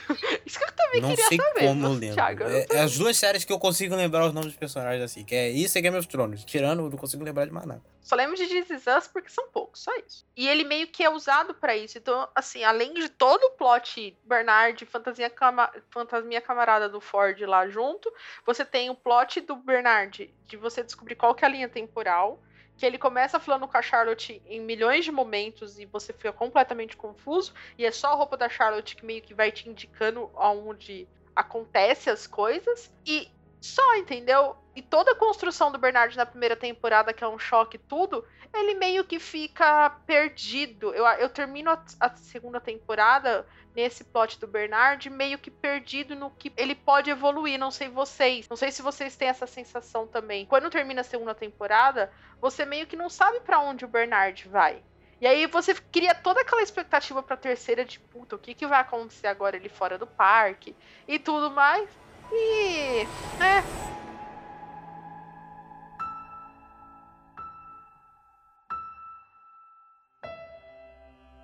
E a gente já falou do, do primeiro parque, né? Que aparece, que é o Shogun World, mas tem outro parque que aparece também, que é o Terrage, que é um parque que ele é inspirado no, na Índia, na época do- da colonização britânica.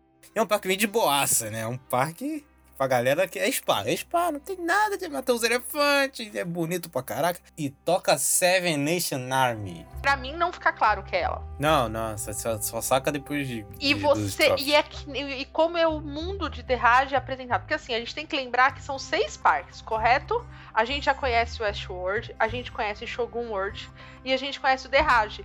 E o Derrage, quando ele é apresentado, você acha que ele é um parque também totalmente violento Só que e não. tudo mais. Só- e a gente vai aprendendo que não. E quando a gente termina de conhecer ele, que a gente descobre que a merda que aconteceu lá em Westworld também aconteceu em todos os parques, né? Que é a. a- acho que é a onça, né? Tigre, tigre, é um Ou é o tigre, de tigre, bengala. É um tigre. É um tigre de bengala atacando os anfitriões. E aí é cena maravilhosa. E a gente descobre uma personagem que é muito importante Sim. na segunda temporada pra história do William e da própria Delos, que é filhinha de William, que eu não faço a mínima ideia do nome dela. Hum, Essa eu vou dever. Não lembro. Essa eu vou dever. Mas a filha do William é Não é importante. Emily? Emily, Emily, isso, isso, Emily. Mas a Emily é importante na, na segunda temporada porque o William nessa argumentação de ah, o Ford tá brincando comigo, o Ford não tá brincando, e fulano é robô, fulano é verdade, e ela acha que a filha é um robô e dá um tiro na própria filha. Aí ele pensa que ele é um robô, de tão idiota que ele foi. Uhum. Ai, meu Deus do céu. Bizarro. Pelo amor de Deus. Não, e, e aí leva a gente. Até aquele momento a gente não acredita que ele é um robô, né? E porque ele começa a acreditar tanto Eu que ele é um acreditei. robô. Que a gente meio que. Eu também não, mas assim, a gente meio que começa a duvidar. Tipo, será mesmo que ele não é um robô? E aquela cena dele cortando o próprio pulso pra Nossa. ele ver se é, é tão. E é assim, após a morte da filha dele, que você não espera, você fala assim, ele não vai atirar, né? Não. Ele é filho da puta, mas ele não vai atirar. E ele tira tão a sangue frio que você fica, caralho, mano. Aí você fica torcendo pra ela ser um robô. Pô, eu eu torci pra ela ser triste, um cara. robô. Eu não sei Isso- você. Real mesmo. Porque a personagem é boa. Eu queria tanto ver ela nesse mundo, na terceira temporada, mais sobre ela, sobre como ela descobre porque igual o pai fica viciado em Westworld, ela fica viciada Eu no vou te falar, vou te falar um negócio. Não ia servir de nada, era melhor ter morrido mesmo. Porque se o William não serviu Não, de. depois que a gente vê a Bernard terceira temporada, é uma serviu bosta, né? Imagina a filha do William, cara. Ah, mas É, pois é. Mas vai- Deixa eu sonhar, É. Thiago. Até aquele momento, quando acaba a segunda temporada, eu era uma sonhadora. Era eu uma tinha pessoa desejo. ainda com esperança no coração.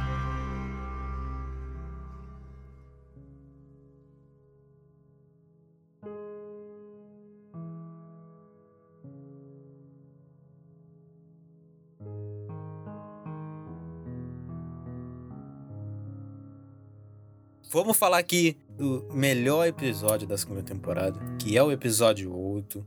Kiksuya é o episódio que conta a história de Aketita, que é um homem em busca do seu amor, em busca do amor verdadeiro. Cara, esse episódio é muito bom, sério, sem brincadeira. Eu gosto muito e toca a música lá que eu falei na, na parte sem spoilers, que é Heart Shaped Box. Que tá tocando nesse exato momento, porque, enfim, né? A sincronia da edição com o host é incrível, né? Até porque são a mesma pessoa. Jabá do editor aqui, né, gente? Contratem. Eu descobri, eu de- eu descobri que tem gente que não gosta desse episódio, mas pra mim é o melhor episódio disparado. Gente, eu, eu tava quase largando a série de novo. E o Thiago e o Miguel, que tá vai assistir esse episódio, né? Ele falou assim: não, assiste o oitavo. Eu falei, não, gente, tá uma bosta. Essa... Eu lembro que eu, eu acabei o oitavo episódio aos prantos. Porque assim, é- ele é muito. Ele é muito bonito, mas ele é tão triste também que você se emociona. Eu acho que ele é uma carta de amor à própria série, sabe? A primeira, principalmente a primeira temporada. Porque ele, igual eu tinha falado, ele pega muito da vibe lá da primeira, do que tudo que a gente se apaixonou pela série.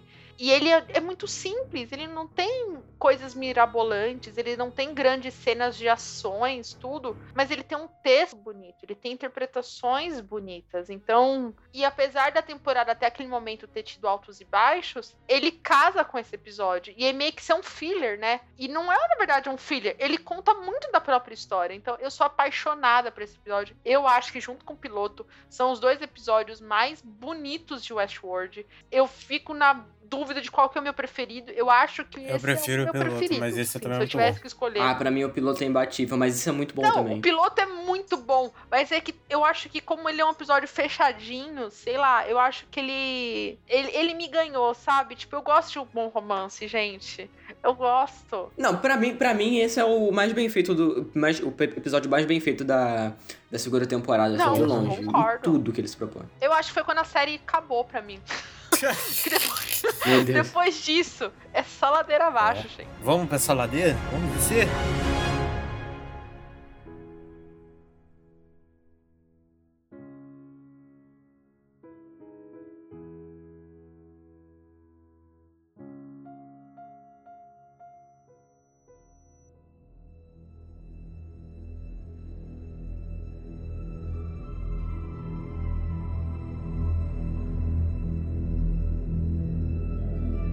Terceira temporada, uma série completamente nova, né? O primeiro trailer, eu lembro que. Acho que foi o do Super Bowl, se eu não me engano. O primeiro trailer que mostra. A gente vê o Aaron Paul, a gente. Né? O Aaron Paul tá andando na cidade, caralho. Tem um robô e ele tá em cima, não sei o Um quê. clima meio cyberpunk, assim, a gente acha, né? Não, é ultra cyberpunk. E aí, porra, o que que é isso? E a gente descobre que a série, ela sempre tenta se reinventar e eu acho que isso é um mérito. Acho que é uma boa tentativa, apesar de ela ter fracassado. É uma puta sacada eles mudarem de assunto, né? Tem, como eu disse, tem o primeiro grande arco, que é a primeira e segunda temporada, que é que eu chamaria de a fuga dos, dos hosts, e agora é a dominação dos hosts, né? Os hosts contra-atacam, que é esse arco da terceira, que é um- uma ligação para a quarta temporada que vai ó, ter alguma coisa aí de muito bombástica. E aí eu gosto muito dessa forma que a série se reinventou. Porém, todavia, entretanto, ela se renova no- em termos estéticos, na trilha sonora, nos lugares, nas locações, só que na história em si ela não se renovou, ela está se repetindo. É basicamente a mesma história. E foi de propósito. É, foi de propósito, só que eu não, eu, eu não consegui comprar. Não, ela não me foi vendida. Eu acho que ela não foi explorada do jeito que ela foi na primeira temporada. A série pega pessoas que são controladas. No caso, eram robôs que são controlados, tomam consciência e. Enfim. E aí, que no caso, é as pessoas controladas pelo robô que tem que tomar consciência. Só que ser feito de uma maneira tão poca, tão boba que. Porra, velho. Pra quê? Entendeu? É, parece um repeteco dela mesma, parece uma paródia dela mesma. Pra quem então é melhor terminar na segunda temporada ou então na primeira, se fosse pra fazer isso desse jeito, entendeu? Pô, quer tratar, quer fazer de novo, quer fazer o, lance do, do Wii Rumble, que é um lance muito pica de previsão. Cara, esse, esse lance é muito da hora. Tem uma série que eu tô assistindo aí, cara, que inclusive é recomendação aí do, do, do Michel Areco do Cinema Maníaco, que tá tratando sobre esses assuntos aí de, de, de computadores que têm algoritmos de previsão, que é Devs o nome da série. Tá toda semana aí no meu série da semana.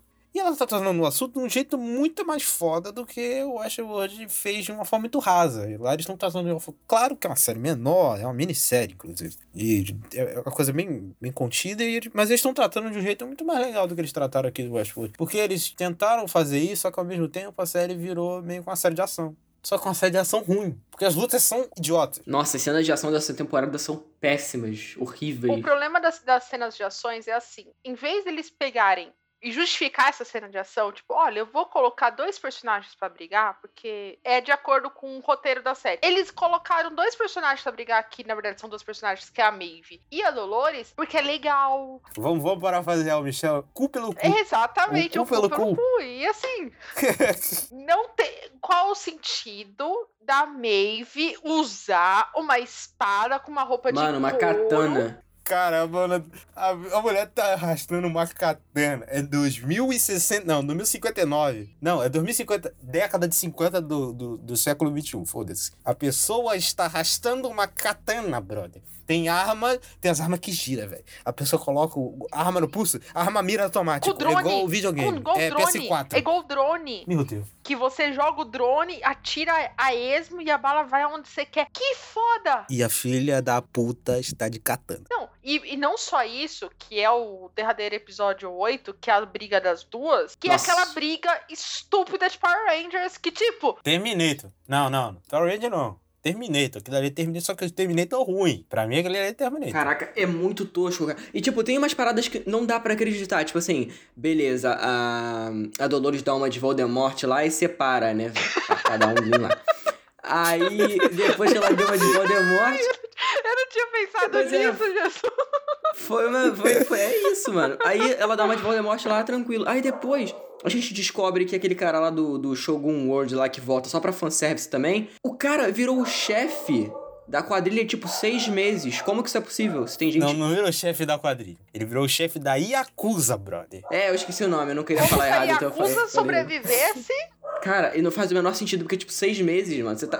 Tipo, não tem tempo pra isso, tá ligado? É bizarro. Então, é completamente mal ajambrado essa temporada, cara. Não tem uma coisa que eu vejo. Pô, realmente foi pensado de uma forma muito, muito carinhosa, assim. Eles queriam realmente entregar uma coisa de qualidade. Não aconteceu em nenhum momento, cara. Desculpa, Não, mas as não aconteceu. cenas em si, se fosse boas de ação da série, puta, ok. Só que não tem sentido. Não tem coreografia, não tem briga. Aí quando tem uma cena poderia ser legal, ela é distorcida, que é o episódio do Caleb que ele toma lá droga, que é, é um episódio ruim. Que tem uma trilha sonora boa, mas é um episódio ruim que você fica com dor de cabeça assistindo aquilo. A direção desse episódio é horrível, porque ah, o episódio, acho que é o 6, se eu não me o episódio 6 de Watchmen, que é o episódio da droga. Aquilo ali é uma aula de como fazer o que o Westworld não conseguiu fazer. Eles pegam, né, que é que eles mudam a direção e a direção é perfeita. Isso. consegue traduzir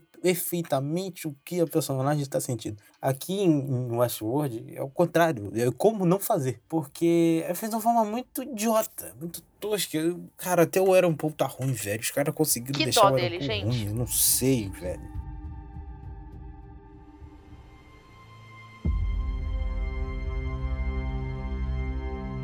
E aí, seguindo nessa parte de, de coisa idiota, né? A gente tem o Bernard que tá envolvido numa luta muito imbecil. Que aí o Bernard, né? Porra, tem que voltar em Westworld. E assim, eu vou pegar um barquinho ali na Indonésia. Por quê? Não, ele tem que voltar em Westworld pra, pra arranjar meio pra acabar com a Dolores. E aí ele vai lá, pega um barquinho ali, não sei se é a Indonésia, né? é ali pela Oceania. E aí ele vai de barquinho pra um parque bilionário, que por sinal foi tomado por robôs assassinos. Aconteceu uma revolução, Uhum. é um, né, uma empresa que vale bilhões de dólares. E não tem um alarme. E, e a Um imprensa foco inteira tá o foco, né? Falando só sobre isso nos últimos Isso. meses. É três meses, né? Que se passam depois, E né? três meses, três meses, três meses. E o cara, três meses depois, ele vai lá e entra. Assim, chegou na praia, entrou. Chegou na praia, entrou. E aí ele chega lá, encontra os Stubbs, que tá lá, deu um tiro errado, por sinal.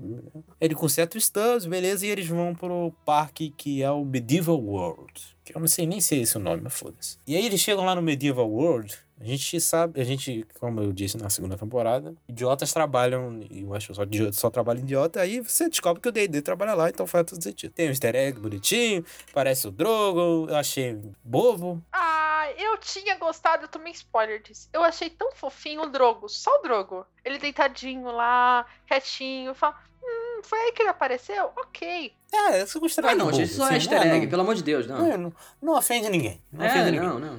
E aí, existe uma luta. E esta luta é uma coisa vergonhosa. cara, essa luta é muito ruim, cara. Os, o, o, o ele pega um machado contra Caralho. cinco caras armados com P90. Quem jogou CS sabe que é com a P90. É uma submetralhadora. Os caras estão armados, velho. Com arma de fogo. Os caras não atiram. Os caras esperam o Stubbs chegar do lado dele e arrancar a cabeça dele com um machado. e aí, o cara... Cara, o cara... Caralho, velho. O cara, de atirar, ele dá porrada com a arma no, no Stubbs. Ele não atira no Stubbs. E aí, enquanto isso, os outros quatro imbecis ficam mirando, olhando. Aí morre um idiota, vai outro. É Aí lá, fila, chega fila outro indiana idiota, pra morre ver quem morre. Aí vai outro. Mano, que, que nem videogame de Play 2 acontecia isso, cara. Sem brincadeira. Por quê? Me diz, qual o sentido de uma coisa dessa? É muito idiota, ridículo, cara. É muito Eu ridículo. fiquei assim, meu Deus do céu, o que tá acontecendo, meu pai? Parece uma É paródia, muito cara. Parece só que eu tô vendo uns, sei lá, um, um programa de paródia dos anos 90 do, do- de uma Eu série. fiquei olhando, caralho, mano, que merda é essa, cara?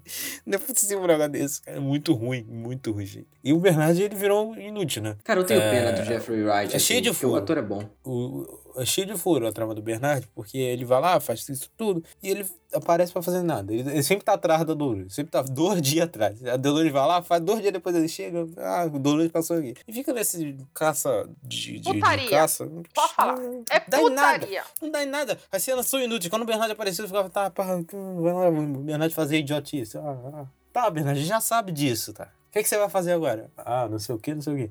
E no final a gente descobre que ele tem a chave, sendo que ele fez 42 eh, varreduras na cabeça dele pra saber se tinha alguma coisa e ele não tinha achado nada. Aí do nada, porra, achei a chave. A chave tava aqui o tempo inteiro, eu fiz 15 varredores eu não achei. Por que, velho? Me diz, por quê? Não Como? tem sentido. Como é que essa chave apareceu? A Dolores mandou pelo zap a chave. Porra, velho, tá de sacanagem. Ah, é muito idiota. Não tem, não tem, cara. O cara não fez nada. Ele ficou andando. E, é um- Ai, e, e- e dá dó do personagem, do ator. Porque você vê que ele entrega, ele tira a barba, aí ele, aí ele fica todo naquela modificação de quando ele vira o, o Super Saiyajin lá, que ele bate todo mundo. Na hora que ele briga com o William, gente, ele bate no William com a mão aberta, mano. Ele bate no idoso. E ele bate com a mão aberta, assim, tipo, você fala, puta, ó, eu não. O William fala, ó, você tem que me matar, senão eu vou me revelar. Aí o. meu ó, Deus. O Stubbs, ó, ele vai se revelar, o Bernard. Não, Nossa, gente, mas essa cena é tão, confio. é tão zoada, eu porque, confio. cara, Ah, chega gente do nada. Chega pariu, gente é do muito nada. ruim. E é conhecido, é a galera conhecida do, do, do Bernard falando, não, não, relaxa. E o, e o William foi embora, tipo, ele correu. E, e, tipo, e daí, tá ligado? Foda-se, né? O William fugiu, você tava É indo matar o cara. Só que aí, porque chegou aquele cara lá da primeira temporada lá, eu até esqueci o nome dele, que é o. o como é que é o nome É dele? Lazo. Isso, isso mesmo. Aí chega ele do. Como que ele sabia que eles estavam naquele lugar ali? Tipo, no exato momento que ele. Mano, não tem sentido ele fica saber. até me coçando, sabe? Até me coçando. Não, mas aí a desculpa deles é que é tudo o grande plano da Dolores. Tudo isso. Ah, Tudo é o grande plano Caralho. da Dolores. Ah, ela é a nova. E- e fala- aproveita. Como é que é? Ah. A nova Silvio Santos, né? Que tem plano pra tudo. Ah, vai tomar no seu cu. Não. Não tem sentido. Pois é.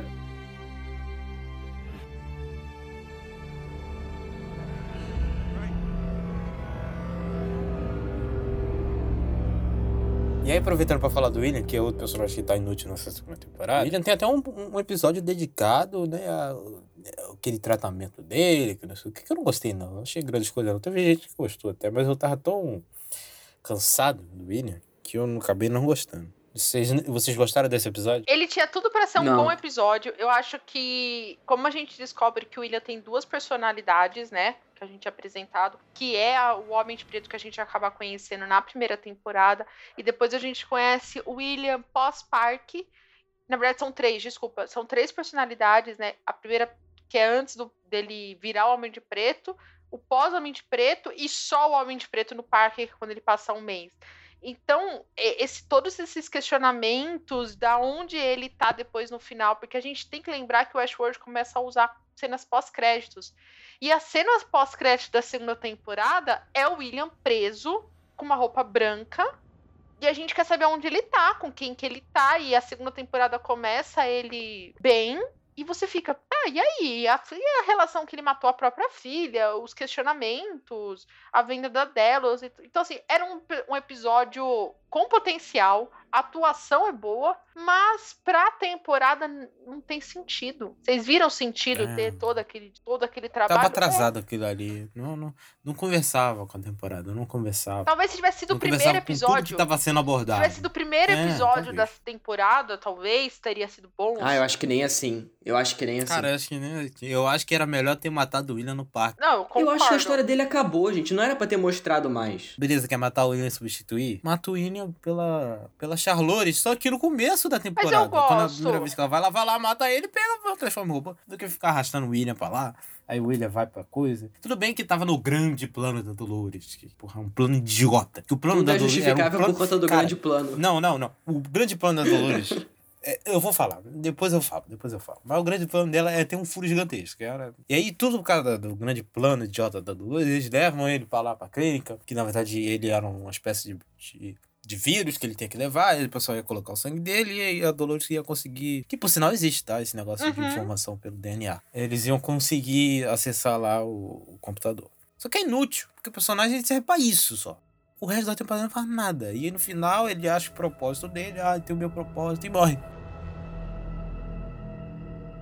E aí chegamos aos nossos novos personagens. Que o primeiro é o Caleb, que é o nosso querido Aaron Paul. Precisamos falar sobre Caleb, né? Eu, cara, eu tinha muita expectativa sobre esse personagem. Eu também. achava que ia ser um baita no personagem. Achava que ia ser um personagem que eu ia gostar muito, porque eu gosto muito do Aaron Paul. Só que eles desenvolveram o personagem tão mal, de forma tão porca, não, não tem como. Nossa, foi muito porcamente, cara. Foi muito porcamente. Eles até tentam botar o trama lá do amigo dele lá, mas putz. Então, chato. cara, aquela trama tinha um puta potencial. Tinha um Tinha. potencial muito Tinha. legal. O Tinha. background do Caleb tinha um puta potencial. Se eles fizessem. Ah, vou fazer um episódio do Caleb. Vamos contar no passado do Caleb? Caleb. Vamos colocar 10 episódios. Vamos dedicar o episódio, sei lá, 3. Caralho. Caleb. Esse episódio é muito Ah, ruim. vamos que contar a história inteirinha do Caleb no episódio. Não, eles transformaram em flashbacks confusos e idiotas. Nossa, é muito ruim esse episódio, cara. Meu Deus. E, tipo, é triste ver eles pegarem ideias boas e transformarem em execuções péssimas, sabe? Isso que é a,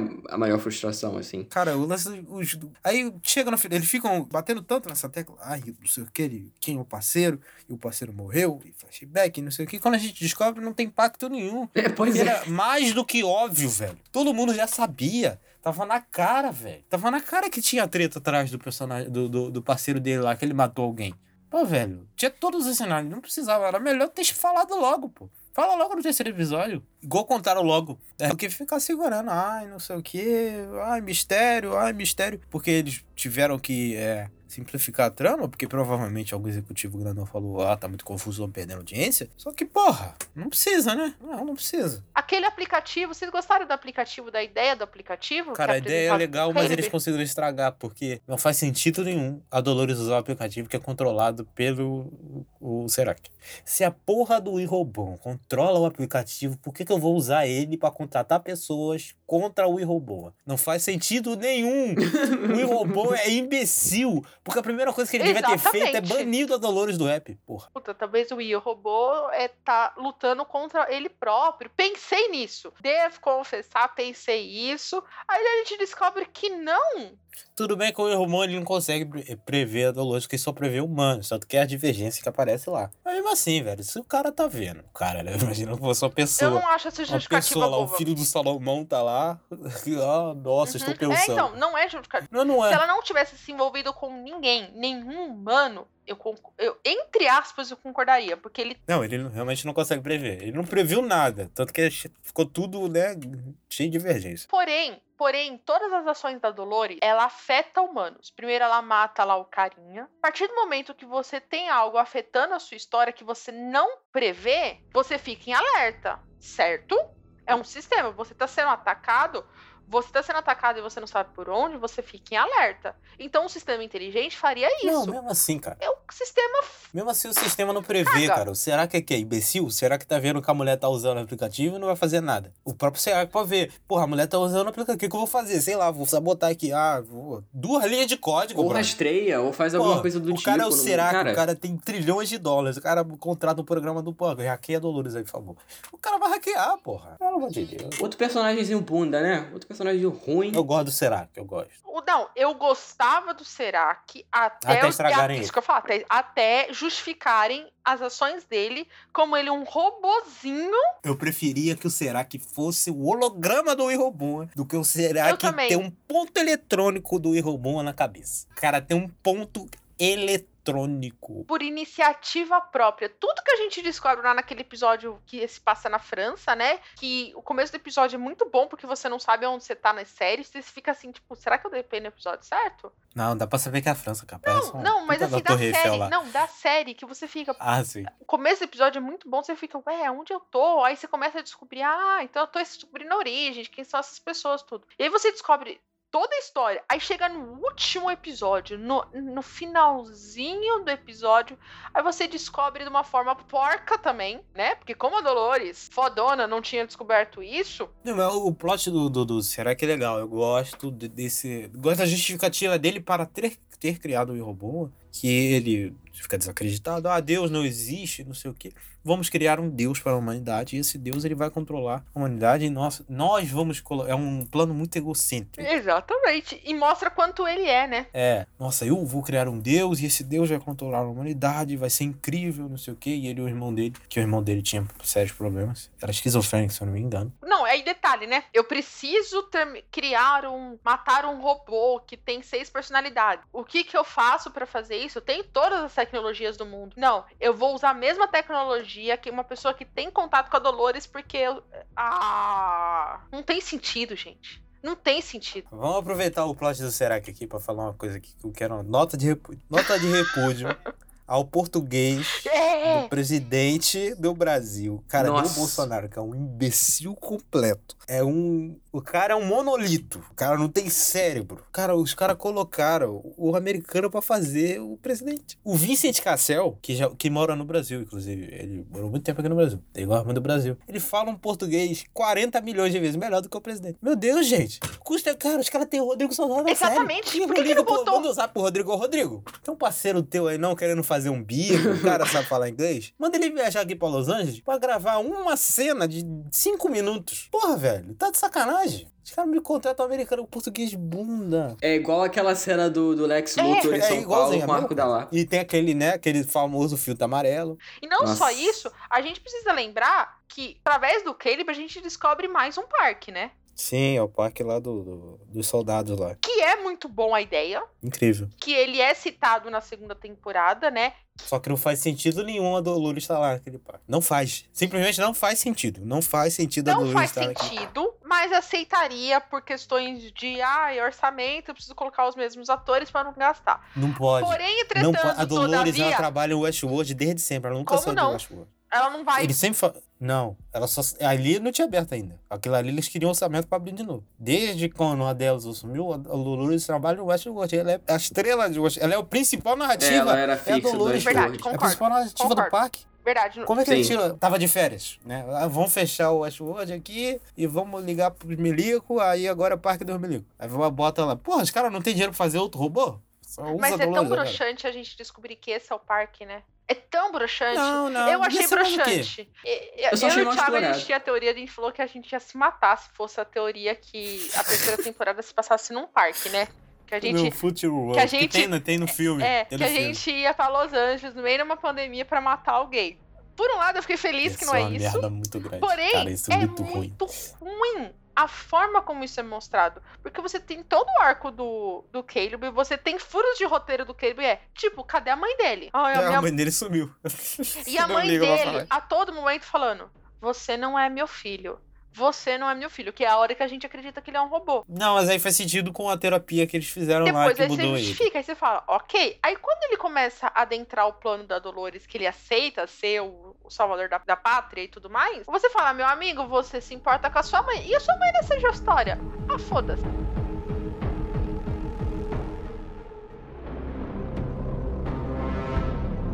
E aí, continuando aqui, a gente tem que falar da principal personagem da terceira temporada, que, por sinal, é a principal personagem da série, que é a Dolores. Com seu incrível plano furado e idiota. E, assim, o plano da Dolores, eu achava que era uma coisa completamente diferente, mas quando a gente descobre, a gente descobre um grande furo no plano da Dolores. Uhum. Por quê?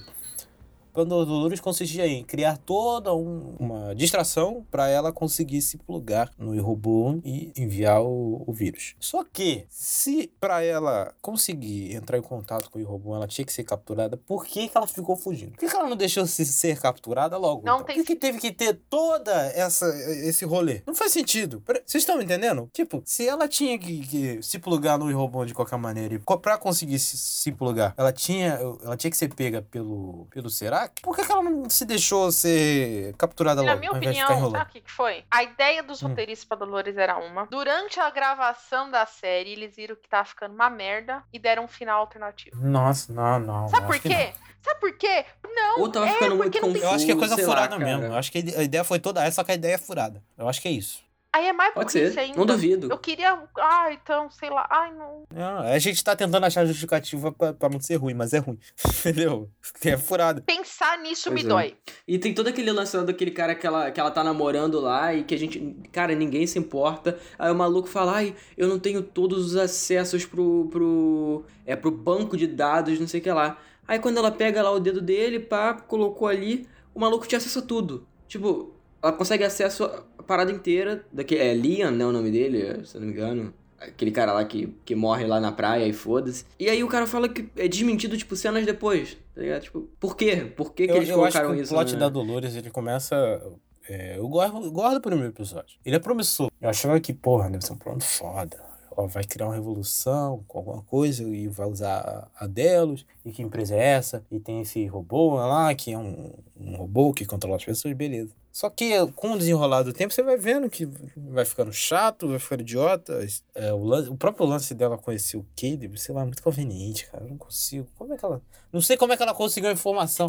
Ela tinha acesso ao robô? Tinha. Até hoje eu não entendi. né? Não, Até ela- hoje eu não entendi. Ela tem, ela, quando ela sai do parque, ela já sai decidida com o plano dela. Essa é a sensação que eu tenho. Ela já sabe quem ela tem que ir. Então ela precisa do dinheiro, então ela vai lá e no primeiro episódio mata lá aquele desgraçado lá, não sei aonde lá. De uma forma muito tosca. Então assim, ela já achei. tem os alvos, aí ela tem o Caleb. E quando a gente descobre o motivo que ela gosta lá do Caleb, que é o pior motivo da face da Terra, não tem sentido pra história, é, fica jogado. Então, assim, não é que eu ia querer passar pano pra série, não. É que ela tava indo pra um caminho completamente diferente. E aí eles viram que tava ficando uma merda e vai. E por isso que justifica. Aí, assim, poderia. Sabe uma coisa que poderia ter arrumado esse plot da Dolores? Quando ela tem o diálogo lá com a Maeve, que é muito ruim no final. No primeiro Ah, momento. gostei, é bonitinho, É bonitinho. bonitinho, mas pra. é- é- eu vi, o- acho que foi o Twitter do PH, se eu não me engano, PH Santos, que ele fala assim. Ou foi do Michel, não lembro agora. Foi um dos dois. Nossa, eu não aguento mais essas frases de efeito da Dolores. A temporada inteira é frase de efeito dela. Ai, eu É. acho que o único momento mais da hora da Dolores na temporada inteira é ela trocando de roupa. Que é muito foda. Putz, Essa essa, cena cena, é essa cena é muito demais. Essa foda. cena é Muito. Porque você adentra a personagem, ela tá poderosa e tudo mais. Ela... É isso. é- A Dolores nunca foi de atirar, de cena de luta. A Dolores sempre foi de atitude. E quando eles usam isso, que é a cena do dela indo atrás de- das coisas, é Qual? legal. A cena que eles sequestram o Liam, eu acho essa cena boa. Eu, gosto Então, eu é isso que eu falo, eu cena. gosto dessas tempo- dessa temporada. E ela não meio que não age, né? Ela só fica mandando. E é muito boa. A própria Não, não, pô, ela entra na porrada com Não, o ela cara entra, lá. mas assim, não é uma. Oh, meu Deus, uma porrada muito grande. ah, Assim, tem justificativa. A ideia mesmo dela se separar é boa. Eu acho que é condizente com a personagem, porque ela não, ela não confia em ninguém. Não, eu acho que, cara, é inevitável ela ter que pegar e sair matando todo mundo, porra. E aí pegar em armas mesmo e foda-se. Isso aí eu não me incomodo. Me incomodo com o plot ser idiota. Agora, o fato dela lutar e de, de- dela sair dando tiro em todo mundo, isso aí é foda. Não, não, Inclusive, não é a Rachel problema, Wood, ela luta mesmo, né? For real. Foi por isso que eles botaram um monte de cena Ela dessa, nem usa né? dublê direito. Ela nem usa dublê Não, direito. mas é o plot mesmo dela se separar. Eu acho que os personagens que são usados pra demonstrar isso que são uma bosta. Você reaproveitar ator. A Charlotte é a única que eu aceito. O resto é uma bosta. Mas a ideia é muito boa, porque ela não confia em ninguém. A única pessoa que na teoria ela confiava, ela mata na segunda temporada. E depois manda ela pro além, entendeu? Cara, eu achava muito mais legal Hum. ser a Charlores e ela. E a Charlores ser a Dolores, né, filha do fazendeiro, e a Dolores de corpo de Dolores ser o Wild. E aí faz sentido pra caralho, porque a Dolores, corpo de Dolores, é psicopata, mata todo mundo. E a Charlores já tava mais, ai meu Deus, não sei o que, não sei o que. Agora o resto, todo mundo, aí é o, o segurança ser Dolores, o cara do show com o outro ser Dolores, o Elazo ser Dolores. Porra, Nossa, é muito no tosco. cu, velho. Quando mostrou isso aí, eu fiquei, mano, não. Por quê? Por, pra quê? Não faz, faz sentido. Faz sentido. Mas é uma merda, é ruim. É pra trazer personagem Mas de é volta ruim, como, cara. como É fanservice. ruim. Cara, tinha Não, a é, Ângela, terrível. tinha a outra menina lá, que era a outra tenente dela. Por que, que ela não usou esse pessoal? Por que, que ela deixou todo mundo lá, velho? Por que, que ela foi se copiar? Nossa, velho? outra personagem. Pra quê? Outra personagem também que voltou pra nada. Clementine. Também, Clementine voltou pra morrer. Mano, Porra. Nem gosto. eu gosto eu da Clementine. ela. Mano, não tem porquê. Deixava a personagem lá, a memória dela lá, segunda temporada. Tá É bom. um negócio muito bobo, Ai, sei gente, lá, cara. Esse sério. negócio desse eu fiquei muito puto. Foi ali que foi a ruptura. Quando, quando revelou que, na verdade, todo mundo é Dolores, eu fiquei, ah, não, vai se. Eu também. Eu, eu custei acreditar. Eu fiz assim, não. Não. Pra mim foi equivalente ao episódio 9, quando todo mundo descobre lá que, na verdade, o Palpatine... Tudo era o Palpatine. Snoke era o Palpatine, não sei o quê. Foi a mesma coisa. Eu fiquei, ah, não, não, por favor, não faz isso, cara. Eu tava Foi gostando tanto, Foi cara. igualzinho. Mesma sensação. Caraca, caraca, velho. O que, que vocês acharam da Charlures? Eu gostei da Charlures. Eu adorei. É, uma da- é a única, igual eu falei na minha nota, é a única coisa que se salva dessa terceira temporada. É, eu gostei, não eu tem gostei da nenhum Charlures. É bacana, é momento bacana, ruim é dessa bacana. personagem. Não tem. E, e a única coisa que faz sentido, porque faz total sentido ela Exatamente. se revoltar contra a Dolores, que a Dolores foi uma filha da puta contra ela. Largou ela. E todos os outros bocós continuaram seguindo, porque ela largou todo mundo. O idiota se matou. É, o, o outro lá ficou largado. O o velho do Shogun hoje morreu também, por causa do- desse plano imbecil dela aí. A única que se tomou um tino na vida foi a Não, não Charlotte. só um tiro, lá Sim. explode, né? Pega Tomou um fogo. tino também. Tino. Eu falei tino. não Ah, tino. entendi tiro, desculpa. Ai, cara.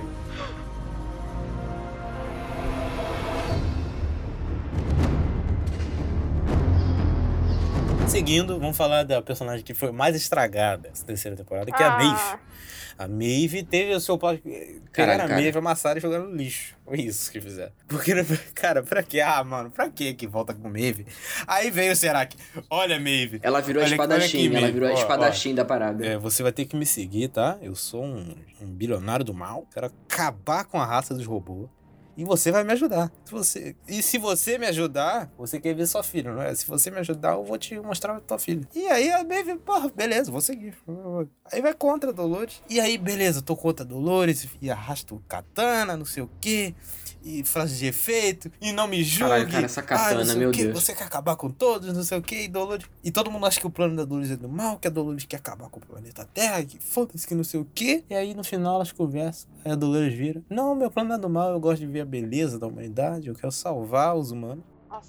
Aí a May vira pra cara dela. Ah, é isso? Valeu, então vou seguir teu plano, velho. E é isso, acabou. É, beleza, acabou a briga. Porra, pra quê? Pra quê? Pra quê? Era só botar dois pra conversar. Sentava assim no café e falava, ah, na verdade, meu plano, eu queria salvar a humanidade, eu não quero matar ninguém, não. Aí a May falou, ah, beleza, então, não vou seguir o Serac, não. Sabe Porra, que velho. seria bom? Eu- olha, uma única frase que resolveria todo o problema. A Maeve perguntasse pra Dolores por que, que ela não contou. Ela falou assim: porque eu sei que você tava na mão do Serac. E se eu contasse pra você, o Serac poderia descobrir. Pronto! Problema resolvido. Não, nem isso, nem isso. Não tem, não tem como será que descobriu. Será que não tem acesso à cabeça da Não sei, poderia justificar assim. A Dolores falou assim: eu não, sei o Não. que poderia acontecer, eu não tinha Não. tanto acesso. Qualquer coisa justificaria. Cara, é Qualquer muito coisa isso. justificaria. Meu Deus, que é não justificou. Entendeu? Qualquer coisa. Eu pensei assim: olha, ele E o poderia. pior que elas. Cara, elas entraram em contrato, entendeu? Lá no, no- na, na briga do Terminator mesmo, lá no, naquele lá. Que por sinal tem uma segurança idiota. Que a Dolores entrou com um fuzil, matou todo mundo, acabou. Tinha cinco pessoas bichando no negócio. Que é um empreendimento Três bilionário. pessoas dentro, né? né? É, tinha três pessoas, acabou. Matou aí. E não volta ninguém, não tem um alarme. Não tem um alarme, velho. Meu Deus. E aí eles chegam lá, porra, cara, ela podia muito bem, em vez da Dolores ficar fazendo, fa- ah, não me julgue. Eles falam, porra, não, na verdade, meu plano não é acabar com a comunidade, não. O meu plano é, eu gosto das pessoas. Eu vejo bondade nas pessoas. Então eu quero que as pessoas tenham livre-arbítrio, Maeve. E a Maeve ia virar pra cara dela, ah, seu plano é legal, vamos seguir ele. Vamos acabar com o Será, esse filho da puta? Vamos. Não, elas ficam lá em lutinha de espadinha, ai, arranca braço, ai, não sei o que. Ai, é porra. Caraca, a velho. Maeve virou uma imbecil, cara. Uma imbecil. Pra quê? Estragaram a Maeve pra fazer essa merda, cara. Pelo amor de Deus, eu tô muito revoltado. Eu fiquei revoltado. Não, eu também tô. A, a Maeve rouba tanto a cena na segunda temporada de ser poderosa e tudo mais. E depois ela desmascarando o Serac da pior forma possível. E é tão estúpido. Não e, não, e precisamos falar sobre o momento que Rodrigo Santoro sai da série. Eu fiquei revoltada. Eu fiquei revoltada. Eu fiquei, pra Cid, que, pra que, que ele você- voltou, eu- então? nossa, é Você não sabe, Cid. Eu estava assistindo o episódio no dia seguinte, mandei a- na hora que o Rodrigo Santoro aparece, eu mandei um áudio pro, pro Thiago, maravilhoso, gritando: Rodrigão, Rodrigo, amor da minha vida. O Thiago fica mudo. O Thiago não esboça nenhuma. Não, na verdade, na verdade eu respondi assim, kkkkkk. É, Mandei assim. Aí o Porto, filha da puta, sabe o que que vai te espera. nem 20 minutos depois, eu mandei um áudio. Oh, não! É, é, Eu fiquei revoltada. Caraca. não só a Maeve teve É o muito plot zoado, de gente, é acabar muito com o zoado, Rodrigo. Uma das melhores coisas da, tempo- da segunda temporada, que toda a questão que a gente da segunda temporada não, da terceira temporada, que a gente descobre o penúltimo, né? O penúltimo parque que a gente precisava descobrir antes lá do último parque que a gente descobre no final, que é o na Itália, né? Que fala sobre guerra. War World. Nossa, esse é o pior nome pra pronunciar. Não Exatamente. consigo, não sai, não sai, não consigo. Não consigo. Esse nomezinho aí que eles estão falando, a ideia do parque é muito legal, porém a execução eu achei tão tosca. É, não, não fedeu Ah, nem não, cheirou eu achei que não assim. ofendeu. Não, assim, eu pra achei isso que... que eu falo, é tosca, não é ruim, é tosca. Eu fico, puta, sério que vocês gastaram? Poderiam ter escondido esse parque. Poderia não ter mostrado esse parque, sei lá, deixasse na imaginação. Mas acho que não vai aparecer Não, no eu também parque acho que acabou agora. Não, tem, não mostrou o Medieval World. Só que tem dragão nesse parque, então não vão mostrar. Vão gastar. Não, Aí já não, pensou a quarta não. temporada se passa? Ai, aí eu- eles vão usar os mesmos. É, Aí vai lá, eles misturam com Game of Thrones e é tudo do mesmo... que bosta. Ai, ai.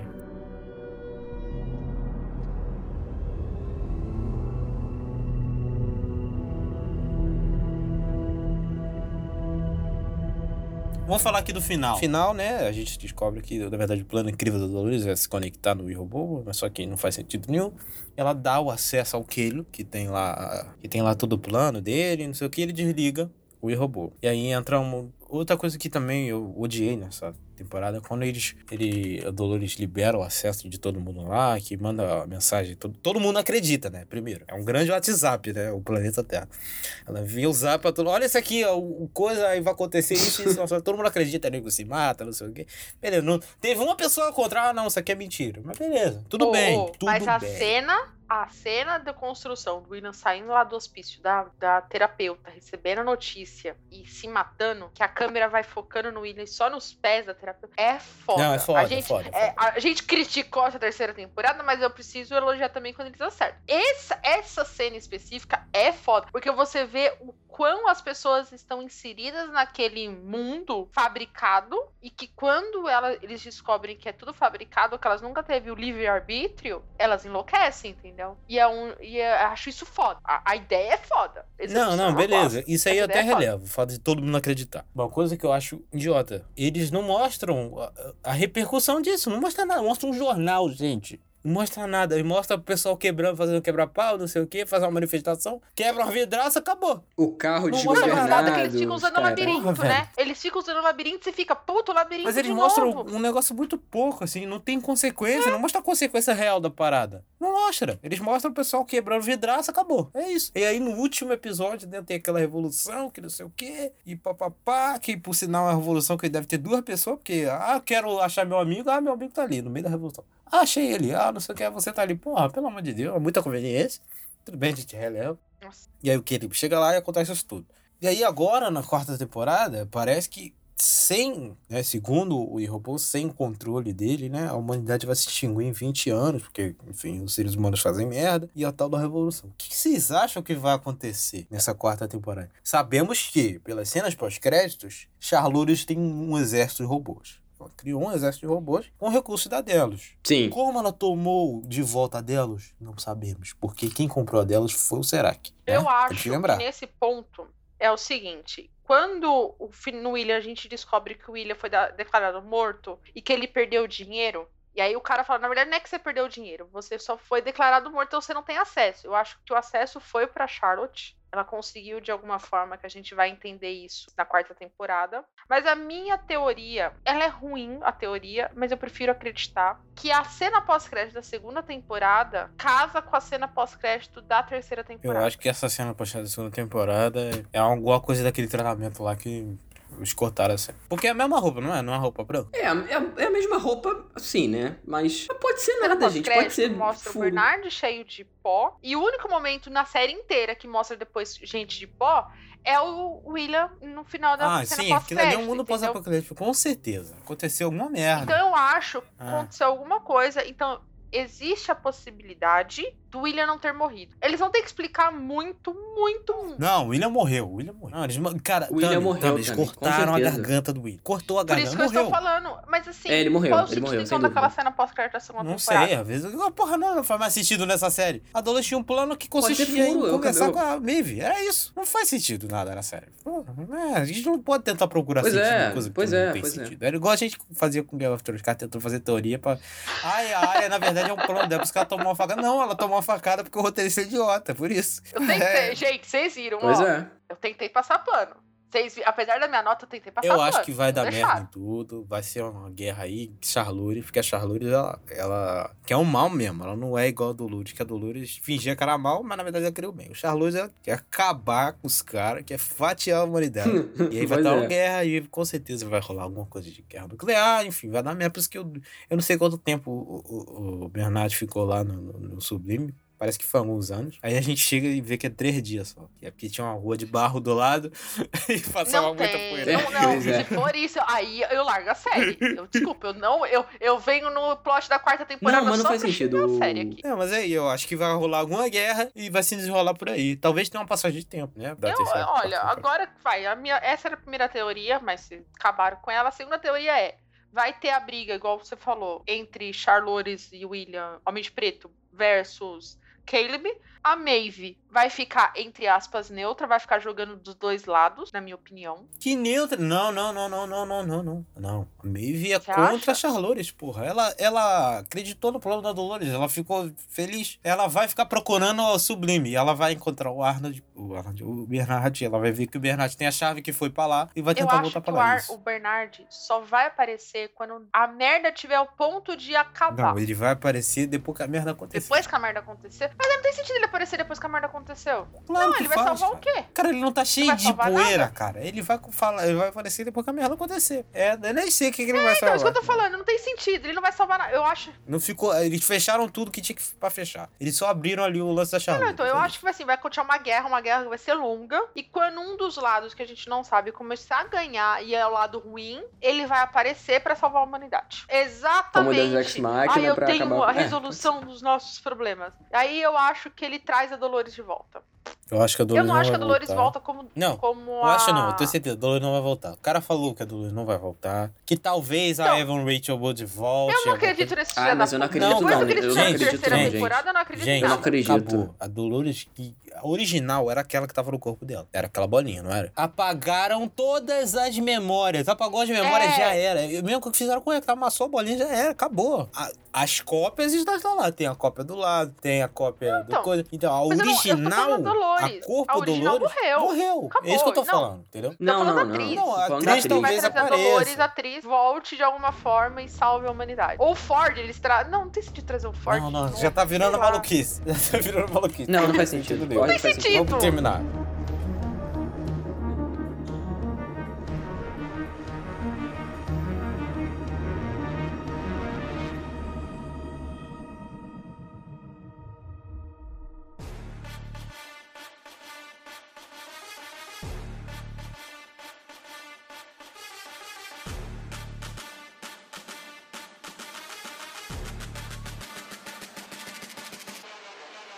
Enfim, conclusão. Primeira temporada muito legal, ótima, incrível. Segunda temporada mais ou menos com derrapadas. E terceira temporada muito ruim. Inclusive a gente se perdeu aqui na nossa pauta. De tanto ódio que deu, de tanto Uma bagunça rancor do que caralho. subiu. no Nossa, nosso eu tô assim, eu tô aliviada É, de ter é. tirado isso do meu peito. Jogou fora, é. Fica Nossa, eu até vou pesado, acabar aqui e né? vou dormir, pelo E amor aí, de Deus. Então, bloco final aqui, é, divulgações e redes sociais. Por favor, Cid, deixe suas redes sociais para as pessoas te seguirem nas redes. Então, eu sou arroba Souza no Twitter e no Instagram. É, a gente também tem, obviamente, as redes sociais do SiriusCast, que é arroba SiriusCastPod, também no Twitter e no Instagram. Se vocês quiserem conversar com a gente, a gente tá recebendo uns feedbacks bem bacanas também sobre uns programas aí recentes e tô curtindo bastante. Então, quem quiser falar aí, quem quiser me xingar sobre o Westworld aí que a gente falou, pode ir lá xingar também, fica à vontade. Tami? Eu sou a Tata Underline Tami com dois M's e Y, tanto no Twitter quanto no Instagram. E eu vou pedir pra você que tem Facebook divulgar o nosso, nossos episódios, o nosso podcast nos seus grupos de séries. A gente tá tendo. A gente começou a divulgar em alguns grupos, né? No This Is Us, em Dark. Em o- E a gente tá recebendo um feedback muito bom. Então, vou pedir pra você, ouvinte, divulgar no, no seu grupo aí do Facebook. Trazer nossos ouvintes pra gente. Fechou? É isso. Eu sou arroba Silvio Thiago 015 no Twitter e no Instagram. Só me seguir lá. Me siga também no TV Time. Aqui tem o link de todos os TV Times aqui de nós três. Pode seguir no Letterboxd também. E é isso. A gente nos vê daqui a duas semanas com o programa da incrível Call Saul. É isso aí. Valeu e tchau. Tchau. Tchau!